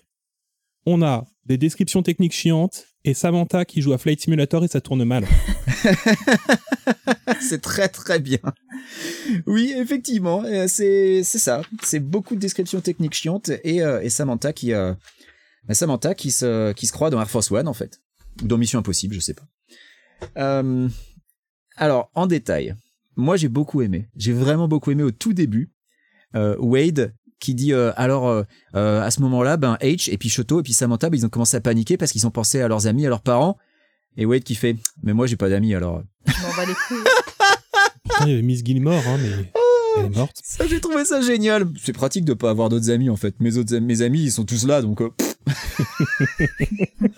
Enfin, et puis bon, ses amis, enfin, les 30% du bouquin d'avant, c'était, enfin, il y avait, il y avait un gros doute sur la question, Ouais, quoi. c'est ça. bah c'est ça. Il y avait un- le, le fait que euh, sur les trois, il y en a une qui le déteste et les deux autres qui lui parlent à peine, quoi. Donc euh, c'est- oh là là. Euh, mais donc ça lui fait quand même avoir une crise de panique. Et, et là, et là, il y a un truc que j'ai absolument détesté, c'est que ça fait se rapprocher Samantha. Ouais. Et putain, et putain, si c'est comme ça qu'il se rabiboche, alors là, je vais être mais vraiment foudrage. Et je m'attends à être foudrage, hein, franchement. Ouais, il y a des chances. Dans trois chapitres, ils sont ensemble. Ah putain. Ah putain. Donc euh, Wade pète un câble, euh, fait une crise de panique, a priori, euh, commence à, à se frapper lui-même à coups de poing. Alors j'en ai fait des crises de panique, hein. c'est jamais arrivé que je me frappe moi-même à coups de poing. Dans l'Oasis, en plus, hein. Ouais, donc, Et en plus coup, dans l'Oasis, oui, en virtuel. Ah oui, puisqu'il précise, grâce au mécanisme anti-masochisme, il ne sentait que des petits inconforts, mais pas les vrais coups de poing. Je plains les vrais masochistes de, de l'Oasis. euh. Bah c'est clair. Les Attends, faire les plus part- chiantes du monde. C'est ça, tu peux faire une partouze à 50, mais tu peux pas mettre des coups de fouet. Ah bah bravo, ah bah bravo, bravo l'ouverture d'esprit. Euh, Il y a un moment où Fessal explique qu'il a le, le chef des ingénieurs au téléphone. Ils utilisent encore des téléphones, ça Dans m'a trop fait rigoler. Ils sont dans l'oasis, ils ont un mécanisme qui permet de ressentir quand euh, ton voisin se tape une branlette à 50, mais non, ils ont des téléphones. J'ai tellement rigolé, putain. Mais attends, tellement est-ce qu'on a précisé que euh, tous les ingénieurs étaient aussi, eux, bloqués dans l'Oasis et ne pouvaient pas se log out hein? Ah oui, tu fais bien le préciser puisque oui, c'est dit dans le, dans le chapitre précédent. Tous les employés de GSS qui sont des bons employés modèles se sont tous connectés le matin et donc sont tous coincés et vont être parmi les premiers à être lobotomisés au final. C'est ça, parce qu'ils sont connectés depuis plus tôt que le reste euh, du groupe. Voilà, et donc ils sont, euh, il, y a l'éventualité d'un lobo logout. Qui veut nous expliquer ce que c'est qu'un lobo logout? Alors, putain, qu'est-ce que c'est déjà? Alors déjà, je te garantis que certains d'entre eux vont mourir. Ah bah, C'est obligé. Parce que... Il faut, il faut une dimension dramatique, il faut montrer que c'est important et tout ça, et ils vont pas réussir à faire le truc à temps, et certains vont mourir. De- Mais déjà, le, le staff va, va- J'étais en train de me dire, sur les 5 millions de personnes qui sont connectées là, il y a des gens qui sont connectés depuis euh, bien bien plus longtemps. Qui- donc pour moi, ça va être euh, ça va être dégressif quoi. Il y a des gens qui Oui. vont atteindre leurs 12 heures très vite, non? Non, non. Ouais, il y, y a une arnaque. Il y a le, la mise à jour du firmware. Voilà. Ah, depuis la mise à jour uniquement? C'est ça. Et que t'es obligé de te déconnecter pour faire la mise à jour de ton firmware. Mais c'est pas clair non plus parce que qu'est-ce qui empêche quelqu'un qui est connecté depuis 7 heures de se déco, de faire sa mise à jour de firmware et de se reco? Techniquement, euh, il a, il, est-ce, est-ce que, enfin, tu vois, si tu te déco 5 minutes, ça compte pas quoi. C'est, euh, peut-être c'est loupé 12 un heures par jour. Enfin, tu vois, il y a... non, mais c'est peut-être aussi que c'est mal expliqué. C'est peut-être aussi que cet univers ne tient pas debout. Oui, mais c'est notre argument depuis le début. J'essaie- J'essaye de le défendre, tu vois.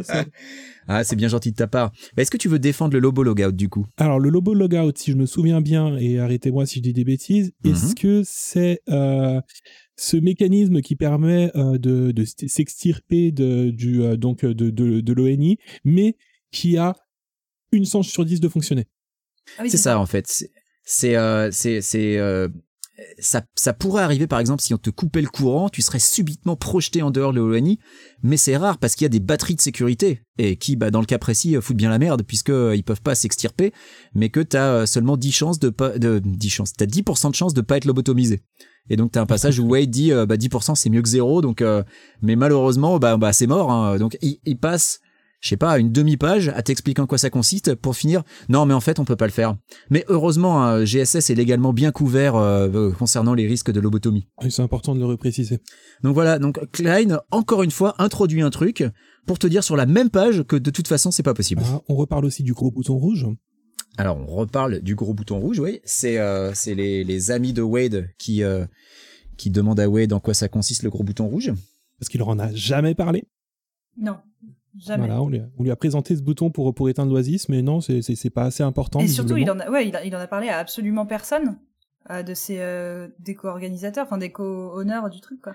Et euh, oui, il, il en a parlé à absolument personne puisque euh, a priori on lui avait demandé de garder un secret. Alors je me souviens pas dans Ready Player One qu'on lui dise que ça doit être absolument un secret, mais euh, bon, euh, pourquoi pas. Hein. Euh, après, euh, quand t'apprends que finalement euh, les portes des prisons et les, les pilotes automatiques des avions sont gérés par l'Oasis, peut-être qu'il faut pas le supprimer ce truc. Enfin, j'en sais rien. Mais c'est très étrange que ce, ce gros bouton rouge dont on parle depuis plusieurs chapitres soit apparemment la seule solution pour tuer ce nouvel ennemi.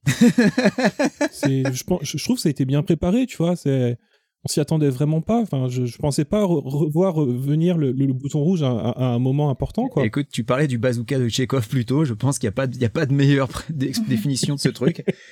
Euh, moi, euh, ce que j'ai trouvé, euh, ce que ce que je trouve encore fou, c'est que euh, on, on te reparle du fait que Anorak a un, un accès admin illimité à la totalité de leur réseau interne, pas juste l'Oasis, mais non, le réseau interne. Toujours pas suffisant pour voir, euh, pour trouver Hog ou trouver les fragments. Ok. Hein, le truc, c'est reprogrammer tout seul, mais ne peut pas reprogrammer la partie de l'Oasis qui gère la quête. Ok. C'est, trop de trucs à admettre si tu veux. C'est, juste pas possible. Euh, un moment, on te drop une référence à euh, Dixie Flatline. Dixie Flatline, encore un hacker dans la conscience a été transformé dans une IA, enfin transféré dans une IA, hein, dans Neuromancer de William Gibson. hein. donc, euh, c'est, je trouve ça risqué quand même de la part de Klein de, de dropper comme ça des références à des œuvres qui sont bien meilleures que la sienne, hein, mais euh, Et qui plagie. et qui plagie allègrement. Après, c'est le syndrome Armada. Hein. De Armada, il passe son temps à parler de Star Wars euh, et de et de la Starfighter alors que c'est un énorme plagiat. Donc bon, euh, il gêne pas. hein. Après tout, euh, ça peut lui permettre de justifier ça comme un hommage. Euh, et à un moment, une référence complètement gratuite à Dragonlance. Alors j'imagine que c'est parce que euh, Anorak porte ses robes, hein, que, que, que donc on l'appelle Raceline. Euh, et il y a une fois de plus, encore un, un élément de scénario, on te dit, on n'a aucun moyen de savoir où il est, même les admins. Ah mais en fait si, on a des bracelets magiques. Ah oui, Pour ça. détecter les robes. On a un détecteur de robes. Je trouve ça fabuleux. Je- pff, moi, ce moment-là m'a fait, euh, ce- c'est le moment qui m'a qui m'a donné envie de jeter mon livre par la fenêtre en fait. C'est ce moment-là, Ah, d'accord. voilà, où, où, tu vois, c'est une fois de plus, t'as un truc complètement débile qui sort de nulle part. C'est le, c'est le Deus ex machina euh, de, de merde quoi. Et- et à quoi ça servait d'introduire le machin si c'est pour le désamorcer trois lignes plus bas? Enfin, tu vois, t'as un, C'est pas, c'est pas le dernier truc en plus euh, dans les chapitres qu'on a lus, euh, ça va se repasser encore. Oh non. Et c'est pas le dernier. Euh, donc t'as l'idée d'Artemis de. Alors après, euh, quand t'as introduit le, le gros bouton rouge, t'as une idée d'Artemis qui est, hey, et si on coupait les serveurs? Ce qui, après tout ce qu'on t'a expliqué sur le fait qu'une déconnexion violente pourrait lobo- lobotomiser les gens, me paraît être une idée un petit peu idiote. Hein, c'est là jusqu'ici Artemis, elle avait tout fait bien, mais là, elle est quand même un petit peu teubée. Euh, on te... Ah mais attends, on a oublié un truc euh, Ah. que je pense extrêmement important aussi. Vas-y. Artemis ne porte pas d'Oni. Tu as raison. Oh Tu as complètement raison. On a complètement oublié de le dire. Alors, bah, ex- mais justement, elle porte pas d'Oni, mais elle est quand même dans le caca. Pourquoi? Alors, elle ne porte pas d'Oni, donc du coup, elle peut se log out euh, de l'Oasis.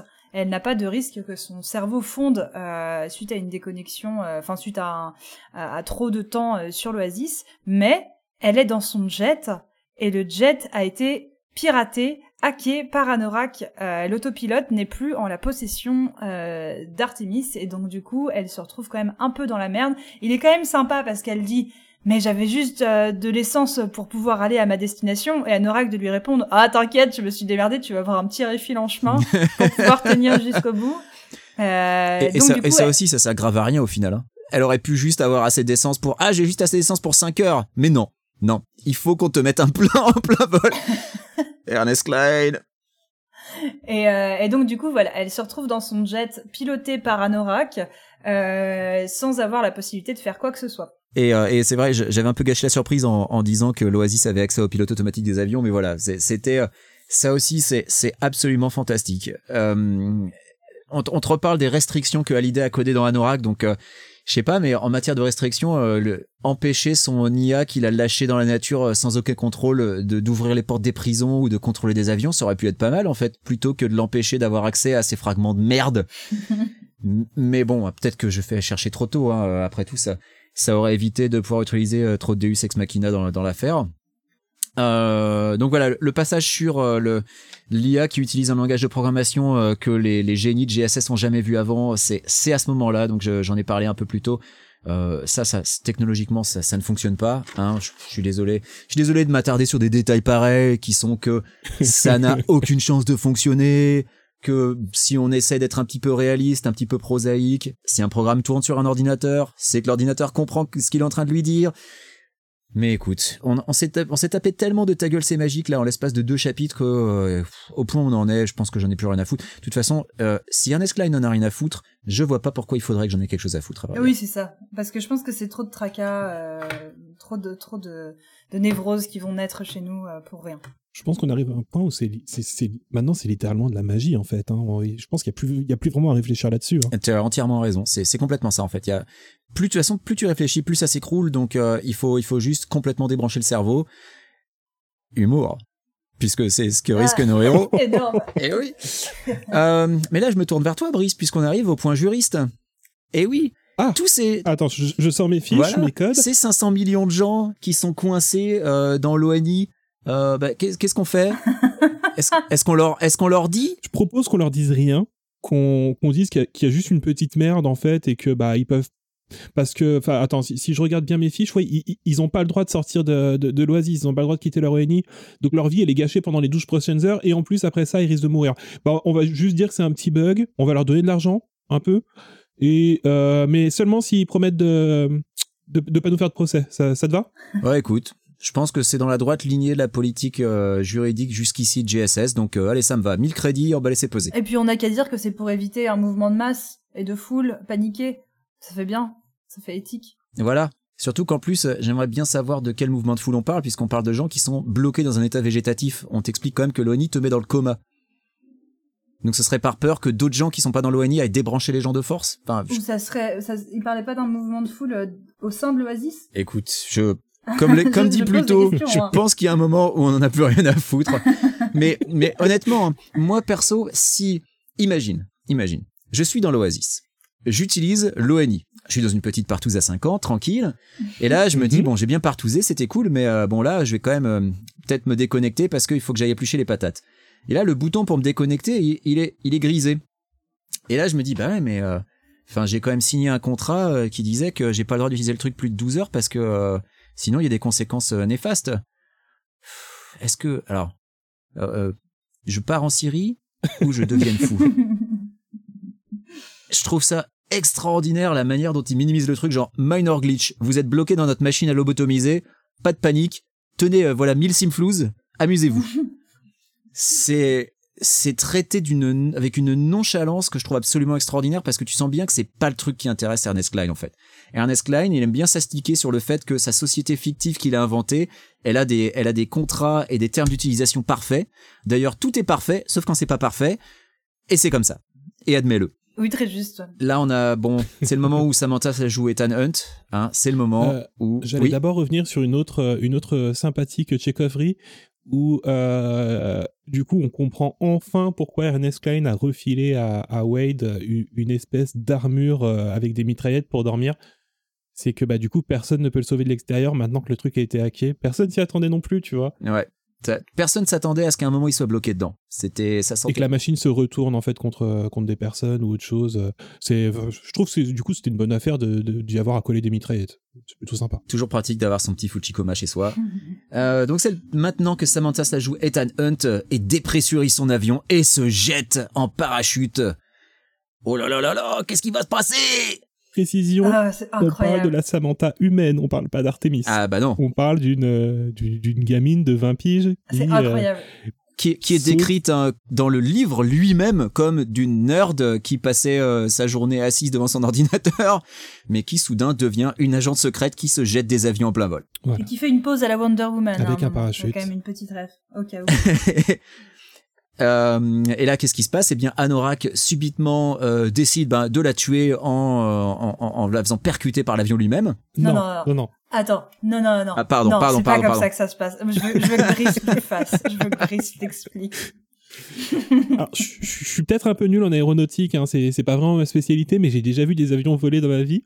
Et euh, j'ai été assez surpris, bah là encore, j'ai- appris un autre truc en, en, en- lisant ce bouquin. Donc les avions se dirigent comme des missiles à tête chercheuse. C'est-à-dire qu'ils ils, ils peuvent en fait euh, sans problème faire des allers-retours, des, euh, des, des petites pointes, des descentes, des loopings, sans problème, juste pour traquer une personne en fait pour lui, pour lui défoncer la gueule.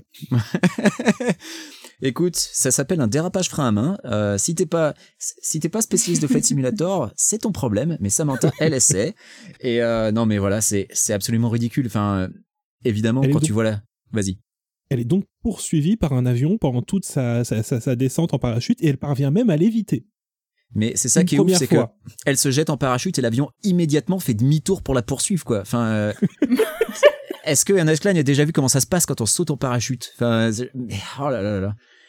Et donc oui, elle l'évite en abandonnant son parachute et ensuite en utilisant sa réserve. Ouais, mais alors du coup, Ouais. en fait, euh, moi j'ai dû, j'ai dû imaginer euh, visuellement ce que ça pouvait donner parce que c'était un peu nébuleux quand même.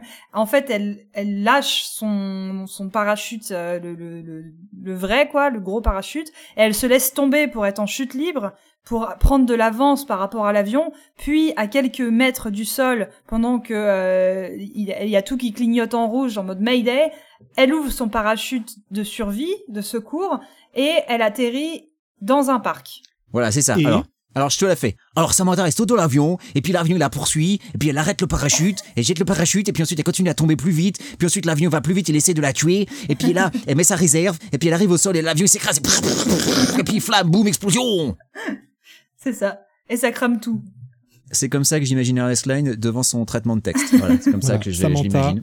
Est officiellement morte. Morte carbonisée euh, Dead. comme comme Chewbacca dans le vaisseau dans l'épisode 9. C'est- c'est- c'est- Il est une mort. étrange comparaison. Euh, donc elle est archi dead. Euh, C'est là-dessus que se termine le chapitre 10 hein, sur ce cet événement absolument tragique. Ah non, et puis il va- y a tout le groupe qui remettent le truc en boucle aussi, comme si c'était pas assez morbide, quoi. Ah bah oui, c'est pour euh, pour voir si par, par miracle euh, il voit notre ami donc la, la nerd de, de 20 ans euh, euh, qui, euh, qui qui court un 100 mètres en 3 minutes euh, si elle a réussi à s'en échapper. Et c'est là-dessus que s'ouvre le chapitre 11.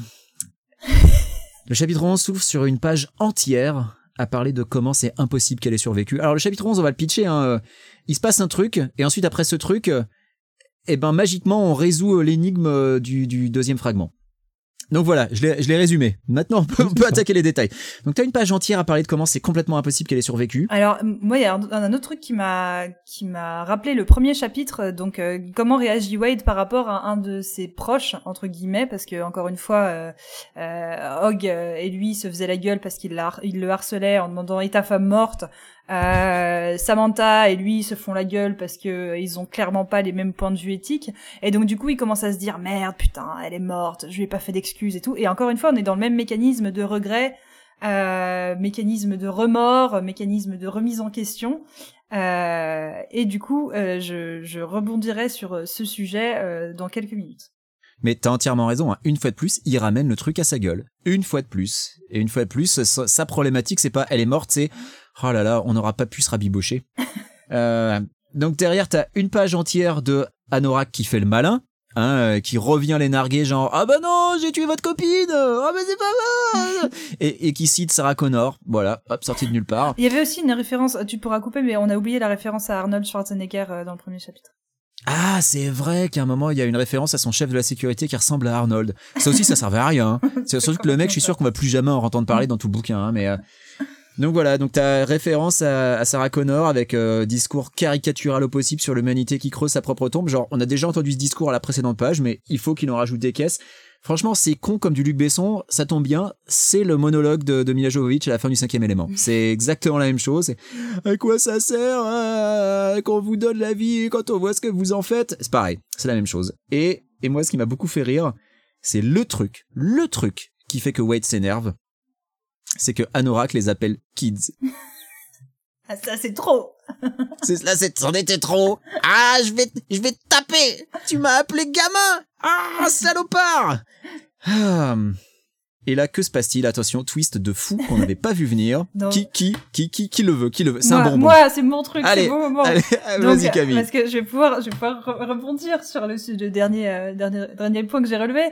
Euh, donc du coup, ils sont en train de se dire, mais comment est-ce qu'on peut sortir à euh, ressortir vivant d'un truc pareil Et là, t'as une petite voix féminine qui émane euh, de quelques mètres derrière et qui dit, en continuant à courir une fois qu'on est atterri. Et Samantha est là. Euh, donc le, le suspense comme quoi elle est complètement dead aura duré euh, deux jours, deux pages. Deux pages. Deux pages. Deux pages. Et moi, ce que je trouve génial, c'est que donc du coup, pendant euh, une page avant euh, entière, il y avait tous les remords de Wade. Tout le monde se précipite vers Samantha. Euh, Shoto, H, euh, et Fessal aussi, je crois. Bref, tout le monde se précipite vers Samantha pour la prendre euh, euh, dans leurs bras, euh, sauf Wade, qui du coup se retient et dit non, j'ai trop de fierté. Euh, et le mec, il apprend rien du tout, aucune leçon de ses erreurs. C'est extraordinaire.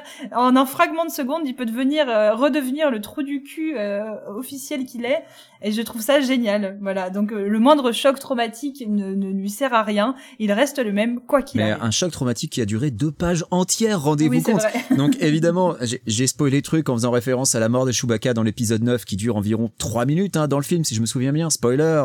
Mais ça m'a aussi fait penser à, imagine si dans Avengers Endgame, euh, le moment où tu as euh, tous les héros qui reviennent, en fait ça se produisait 30 secondes après leur disparition à la fin d'Infinity War.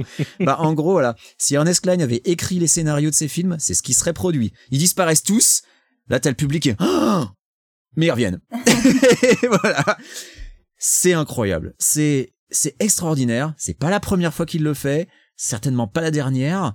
Et c'est, c'est catastrophique. Enfin, comment tu peux écrire des trucs pareils? Tout élément de tension est désamorcé immédiatement. C'était déjà un truc dont on avait parlé dans le premier. Et, je trouve que plus ça va, pire c'est. Plus ça va, plus c'est rapide, quoi. C'est, il y, a- il y a vraiment de moins en moins de temps écoulé entre le moment où un élément de tension est introduit et le moment où il est désamorcé. Bah là, il y, y avait quand même beaucoup de possibilités pour qu'on ait un truc qui nous tienne en haleine entre euh, l'éva- l'évasion euh, de Solento, entre euh, qui a capturé Hogg, euh, est-ce que Samantha elle est morte? Enfin, il s'est passé beaucoup de choses dans ces chapitres qu'on a lus qui auraient pu euh, créer une tension dramatique qui était absente jusqu'ici. Et non, rien, que dalle. Ça, En- en- ça. en 50 Rien n'est laissé en torche suspens. tout. Rien. Hmm. Et le seul truc qui est laissé en suspens, c'est à quoi servent les putains de fragments. Et je pense que j'en ai rien à foutre. Ouais, bah. Honnêtement. C'est le seul truc laissé en suspens et c'est vraiment le truc dont j'ai rien à cirer. Alors que alors que euh, voilà, Hogg disparu, euh, Sorrento évadé, Samantha morte, ça aurait pu tenir pendant des pages et des pages, mais non, non, non, que dalle. Donc elle t'explique qu'elle s'en est tirée en courant très vite. Alors là, j'ai écrit MDR en très très gros sur mes notes, hein, parce que euh, comment Ah, tu n'en as tiré? Eh ben, j'ai couru très vite. c'est Pour c'est échapper donc à un, incroyable. un jet privé qui fonçait sur elle à, à- à une vitesse. euh, qui s'écrase dans une boule de feu, enfin, euh, dont personne ne pourrait survivre, à part les nerds qui courent très vite. Elle avait des baskets rouges probablement. Elle avait- Suivi par Sonic Exe. Voilà, c'était Sonic Exe qui la poursuivait, tu as raison. Euh, et donc, là, euh, Wade, tu as à 200% raison, Camille, en disant que ça redevient un trou du cul, parce que là, il commence à brainstormer sur, euh, comment on va pouvoir trouver le deuxième fragment, et que fait Wade? Eh bien, Wade cache le fait que une autre personne l'a aidé à trouver le premier, et non seulement il, le cache par vanité, hein, on peut le dire, c'est uniquement pour euh, parce que son ego supporterait pas de devoir admettre qu'il a été infoutu trouver le premier fragment tout seul, mais il omet aussi de dire que Lohengrin, elle savait où trouver le deuxième, puisque direct quand elle a eu l'indice, elle a fait ah je sais, et là t'as Wade qui lui fait oh non, me gâche pas le plaisir, ne dis rien. Je, je m'en occupe à partir de là. C'est les agents Johnson et Johnson dans Die Hard qui font non non vous inquiétez pas, on s'en occupe. C'est la, c'est la même merde. Et on sait comment on finit les agents Johnson et Johnson. Donc il y a, il y a 500 millions de personnes qui sont en danger de lobotomie voire de mort, mais il faut pas froisser son ego à cette espèce d'énorme trou du cul. Il hésite quand même à la contacter. il hésite vite fait, hein. Non, il dit, il dit, il la contacte que si jamais j'avais pas le choix. Mais à quel moment t'as un choix, la tête de con? Il y a 500 millions de personnes en danger. Je trouve ça fantastique. Je trouve ça fantastique. Il attend quoi Qu'il lui reste plus qu'une heure? Enfin, c'est, euh, c'est, c'est tellement con, c'est tellement nul.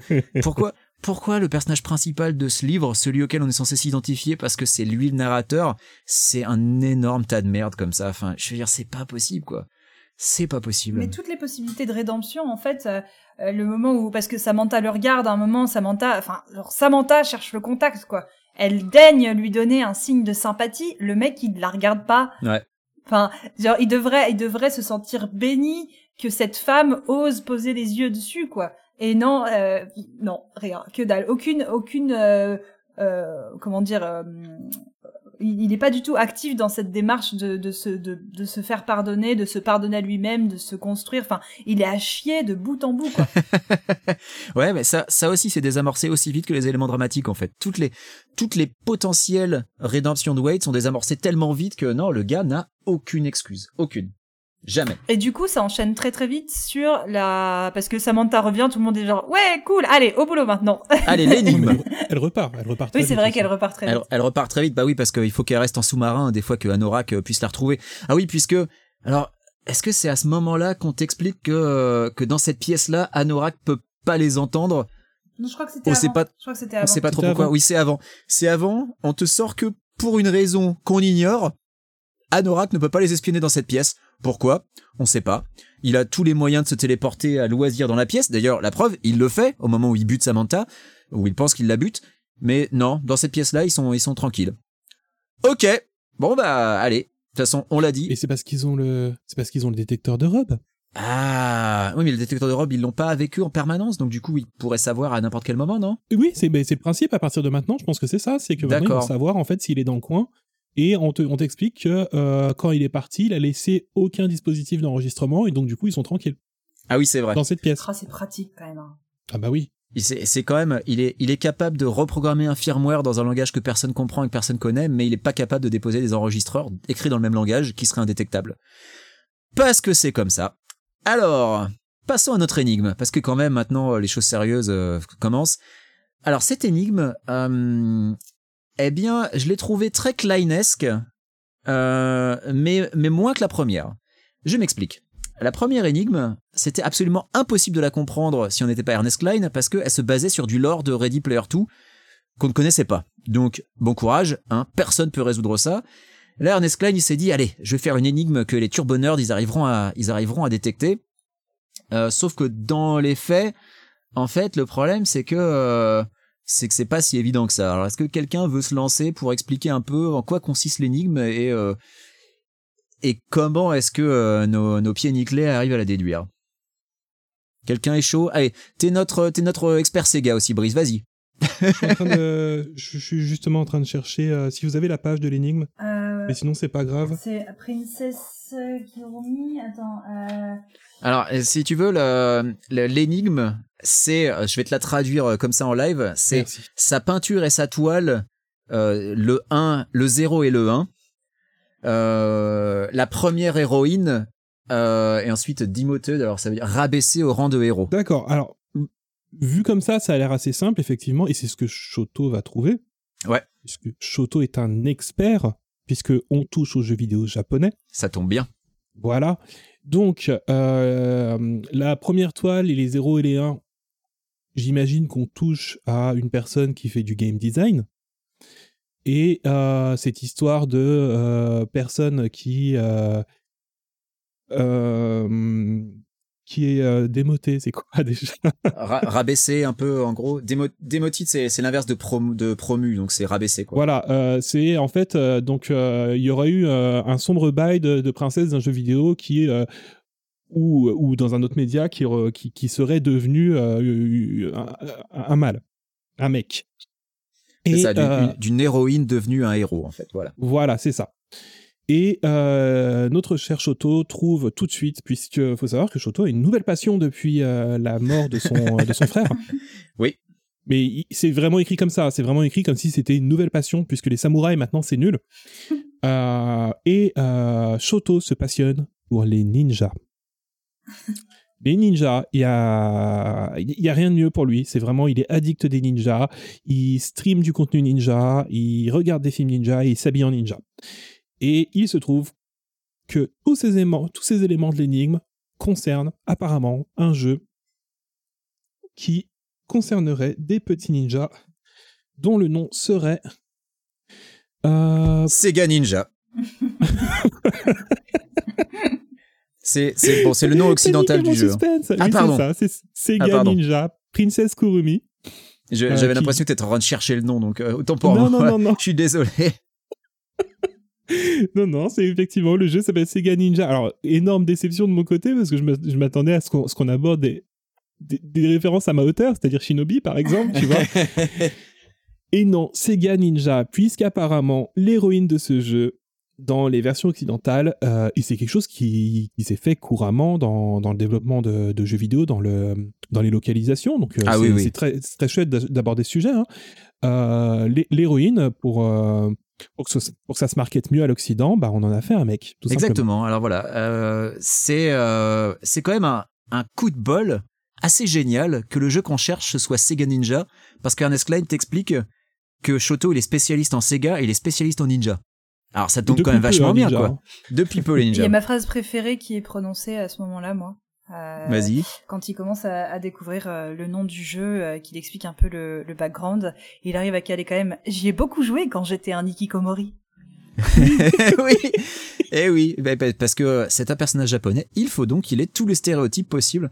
Alors, une fois de plus, il y a un truc que je trouve absolument génial, c'est que quand Shoto name drop Ryoko Kodama, euh, qui était donc la, la game designeuse de Sega Ninja, Wade place évidemment, il savait tout sur Ryoko Kodama, vu qu'il sait tout sur tout. Enfin, il sait tout sur tout, sauf qu'apparemment elle a bossé sur Sega Ninja, et puis il sait pas plein de trucs sur Sega Ninja derrière. Mais là, tu as coup de bol, c'était le jeu préféré du PP de Shoto, donc Shoto connaît très bien Sega Ninja. Et là, Edge qui place, ah oui, j'étais accro à ce jeu.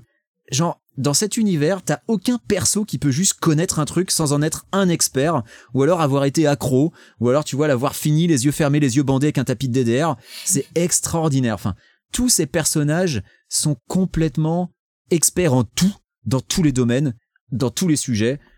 À part de temps en temps quand ça arrange l'intrigue qu'il y en ait un qui soit pas trop au courant. Genre par exemple, Wade n'était pas au courant de l'anecdote sur la princesse Kurumi qui devient un ninja dans la version occidentale du jeu. Là, je suis en train de regarder des images de, de Sega Ninja et euh, enfin, il y a pas de quoi être accro, quoi. Alors, Sega Ninja pour le pour le pour le pour la documentation puisque je prépare ce podcast, j'y ai rejoué. Mais J'y Ouais, avais joué j'y avais joué sur Master System à l'époque euh, et là j'ai rejoué la version arcade et en fait, c'est un jeu qui euh, sans lequel on n'aurait jamais eu Kiki Kai Kai, je sais pas si vous connaissez euh, Pokken Rocky sur Super NES. Euh, Mhm. c'est clairement un jeu qui a inspiré euh, donc le le le, le Pokken Rocky. C'est c'est un c'est une sorte de petit shoot 'em up où on dirige effectivement euh, une princesse qui se transforme en ninja dès le début du jeu et qui balance des shurikens sur des ennemis qui apparaissent à l'écran. C'est un jeu très simple. Après 1985, hein, c'est un peu normal que ce soit pas super élaboré, mais euh, voilà, ça ça casse pas trois pattes à un canard. Le fait que H te place qu'elle était accro à ce jeu, mais non quoi, c'est pas possible de pas faire trop. ce jeu est pas assez profond pour que tu deviennes accro. Il y a aucune raison pour être accro à ce jeu. À la limite, jouer à Kikikakai, c'est plus joli, il y a plus de gameplay, c'est plus original, c'est plus intéressant, mais ce truc-là, c'est un brouillon, quoi. C'est un jeu qui est intéressant par son aspect historique, justement parce qu'il a inspiré les autres jeux derrière. C'est intéressant aussi si t'écris une agiographie de Ryoko Kodama, mais sinon, c'est pas un jeu intéressant. Donc, euh, le fait que le fait que Klein choisisse ce jeu-là, mais tu veux mon avis, mais il a eu une Master System quand il était gamin, et puis il a eu ce jeu-là avec, et puis voilà, c'est tout. Il place les jeux qu'il aime bien, Ernest Klein, c'est comme ça. C'est honnêtement, hein, on, on reste dans la pure consommation sans vraiment une vraie analyse de l'importance de l'œuvre. Ça, c'est, c'est toujours la même chose. C'est euh, la récitation de film. C'est pas euh, l'étude de l'œuvre. C'est pas l'analyse de ce qu'a apporté l'œuvre. Et ben là, avec Sega Ninja, je sens que ça va être pareil. Je Il sens que. Vas-y. il reste ce petit côté euh, pédagogique qui est, qui est très cool où, euh, bah, comme j'ai dit tout à l'heure, où, où on apprend vraiment que euh, il, y a eu, il y a eu ce remplacement du héros pour, pour l'Occident. Mais c'est vrai qu'il aurait pu. Enfin, il y avait plein d'autres jeux qui faisaient ça, quoi. Ouais, bah là, puis c'est du copier-coller de Wikipédia pour le coup. Enfin, c'est du trivia, c'est du trivia. Alors, Ouais. oui, c'est sympa pour les gens qui connaissaient pas l'anecdote. Tu vois, je connaissais l'anecdote, mais mais de là à faire le lien avec son sa putain d'énigme en 15 secondes comme le fait Shoto, ça reste de la résolution d'énigmes Deus Ex Machina comme on en a depuis le début dans cet univers. C'était pareil avec Ready Player One. Là, euh, c'est des personnages qui galèrent et puis qui subitement ont l'illumination divine. Enfin, tu vois, comme avec Laurent Grain qui magiquement euh, trouve qu'il faut poser une fleur à tel endroit et puis ensuite tout se débloque. Et bah là, c'est pareil. C'est euh, Et le Hangrin avait trouvé ça aussi, apparemment. et apparemment Laurent Grain avait direct avait eu la bonne idée, évidemment. Euh, alors là, il y a une fois de plus, on t'introduit un élément pour le désamorcer une seconde après. Pour le surdésamorcer immédiatement après, ça m'a fait rire. Quand Wade se rend compte qu'il n'a plus les robes, donc il ne peut pas se téléporter. Mais pas de souci, grâce à l'anneau magique des admins. Mais pas besoin, puisque H peut le téléporter sans même que lui il ait l'anneau. Voilà, ça a servi strictement à rien, ça a pris une demi-page, mais c'est comme ça. Il fallait qu'il y ait l'anneau magique qui soit décrit, il fallait qu'on t'explique que H les TP au final. Pourquoi? Pourquoi à part pour remplir des pages C'est tellement le genre de truc que, que Klein adore faire, genre et vas-y que je t'invente un nouvel euh, un nouvel accessoire qui sert à rien. Oh, il servira dans quelques chapitres. Peut-être, c'est peut-être un bazooka de Chekhov une fois de plus. Et ça. derrière, et vas-y que je te liste des jeux pour le plaisir de lister des jeux. Donc euh, voilà, on va lister les jeux sur lesquels euh, Ryoko Kodama a bossé. Donc Alex Kidd, Sonic, Fantasy Star, déjà cité une page avant. Pourquoi le refaire? Eh ben pour le plaisir, parce qu'ils ont été implémentés dans l'Oasis. Vous vous rappelez l'Oasis? C'est super bien l'Oasis. Ah. Mais c'est aussi une énigme à tiroir, puisque le fragment en possession de, de Wade, euh, il y a une inscription qui apparaît dessus, et euh, on lui dit qu'il va falloir qu'il euh, affronte, euh, qu'il affronte un imposteur. Voilà, qu'il affronte euh, les, les deux méchants du jeu d'origine et un imposteur. Qui que ça peut bien être l'imposteur Bon bah une fois que t'as appris l'anecdote euh, du, du mec qui a remplacé l'héroïne, c'est pas très compliqué. Mais bon, ça apparemment, euh, ça, ça a pas l'air d'être immédiat. Hein. Wade il galère un peu avant de comprendre. Ah, peut-être que ça doit être l'autre gars. Voilà. C'était, c'était du Klein en fait, une énigme complètement bidon, accolée à un truc impossible à trouver, pour pour pour donner l'impression au lecteur qu'il est pas complètement teubé quoi. Il en reste cinq comme ça. Ouais, putain. Ah ouais, on est qu'à la deuxième énigme. Donc, euh, écoutez, euh, vous avez des pronostics pour ce qui va se passer ensuite? Alors, le chapitre suivant, pour moi, ça va être une description de Wade qui joue à un jeu vidéo. Hein. Je, j'ai pas hâte parce que c'était déjà chiant quand c'était Pac-Man. Là, Sega Ninja. euh, j'ai pas hâte. Euh, est-ce qu'on va revoir le J'espère. J'espère qu'à un moment, Wade va ravaler sa fierté et appeler les gens à l'aide. Vu que j'imagine que le Hangrin aussi est coincé dans l'ONI, qu'à un moment, euh, peut-être qu'elle va essayer de le contacter. J'espère qu'on va, on va la revoir et qu'il y aura pas de référence euh, à, à son identité, euh, à ses transidentités et, et au, au sexe derrière, vu que c'est ce à quoi il nous a habitués. C'est vrai que ça, je suis, je suis pas, j'ai pas hâte que ça revienne. Euh, mais là, du coup, alors, on avait fait des prédictions au précédent épisode. Alors, euh, il y avait eu, je crois que c'est moi qui avais fait la prédiction que peut-être que euh, et ses potes allaient devenir les adversaires de Wade par une, astuce subtile du scénario. Bon, là, ça en prend pas le chemin. Donc, euh, malheureusement, on se tape un scénario à la Ultron. Quels sont vos pronostics? Qu'est-ce qui va se passer par la suite? Est-ce que l'un de- l'un d'entre vous veut se lancer en premier? Allez, je, vais faire un 180 complet sur les pronostics d'il y a deux semaines. Et euh, effectivement, on va revoir le groupe de 5 de Laurent Grain. Euh, après un peu de drama où, euh, où Wade va devoir s'expliquer sur, sur le fait qu'il bah, que ce soit un noob hein, et qu'il n'ait pas trouvé le premier fragment tout seul. Et je pense que ça va être un petit groupe de 10 qui va se, peut-être se diviser en deux pour au moins faire les énigmes pour que Wade puisse récupérer les petits fragments tout seul. Et je pense qu'on va avoir ça pendant quelques chapitres. Je pense qu'il va pas vraiment avoir de gros développement du côté d'Anorak ou autre chose. Et là, ça va vraiment être la quête des fragments pendant, pendant 4-5 chapitres. Et ça va être très chiant. Je suis pas d'accord avec toi. Vas-y, Camille. Moi, je pense que ça va pas être chiant, justement. Euh, je pense qu'on a quitté ce côté un peu pénible et que là, on va vraiment rentrer dans de l'action. Alors, moi, je pense que justement, ça va être le, festival euh, des références euh, et d'informations plus inutiles les unes que les autres, mais je pense pas qu'on va se faire chier. Je pense qu'on va rester quand même dans, dans, dans le, tumulte actuel, à savoir des gens qui sautent d'avion, qui se font courser par leur jet.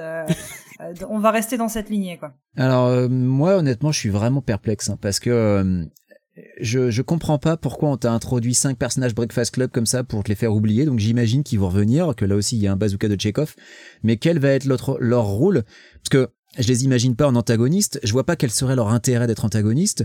Je vois pas quel intérêt aurait Anorak de les engager pour en faire des antagonistes. Mais dans le même temps, on parle quand même d'une IA qui, place des conditions complètement aberrantes à, son propre objectif. Donc on n'est pas à l'abri hein, d'une connerie pareille. Donc ouais, je je sais vraiment pas ce qui pourrait arriver euh, au groupe de de, de Lohengrin à part euh, qu'il se fasse embaucher par euh, bah qu'il se fasse embaucher par Samantha qui se rend compte que Wade est complètement nul et incompétent et que finalement elle le laisse moisir dans son caca et que dise on va appeler les gens qui savent faire hein, parce que toi t'es t'es trop con. Donc ouais, honnêtement, je suis je suis perplexe. Je suis complètement perplexe par la tournure que prend l'histoire. je je dirais pas que j'ai perdu tout intérêt pour la lecture parce que euh, j'en avais déjà pas à la base, euh, que je, m'ennuie quand même assez profondément en lisant ça et que là j'ai l'impression euh, que en gros euh, il, nous refait Ready Player One juste à des énigmes différentes et, et, et ça m'intéresse pas en fait. C'est est-ce que j'ai est-ce que j'ai besoin de me retaper des énigmes à la mort moelle euh, avec euh, avec Wade qui magiquement est un super expert à tous les jeux vidéo de la terre? Euh, franchement j'ai pas envie de ça quoi. Donc euh, et, j'ai pas envie de lire de, de lire Ultron en, version roman quoi. Enfin ça ça m'amuse pas non plus. Donc honnêtement hein, s'il y avait pas le podcast je pense que c'est le moment où j'aurais posé le livre. Parce que il a beau se passer des choses c'est des choses que j'ai déjà vues ailleurs en mieux.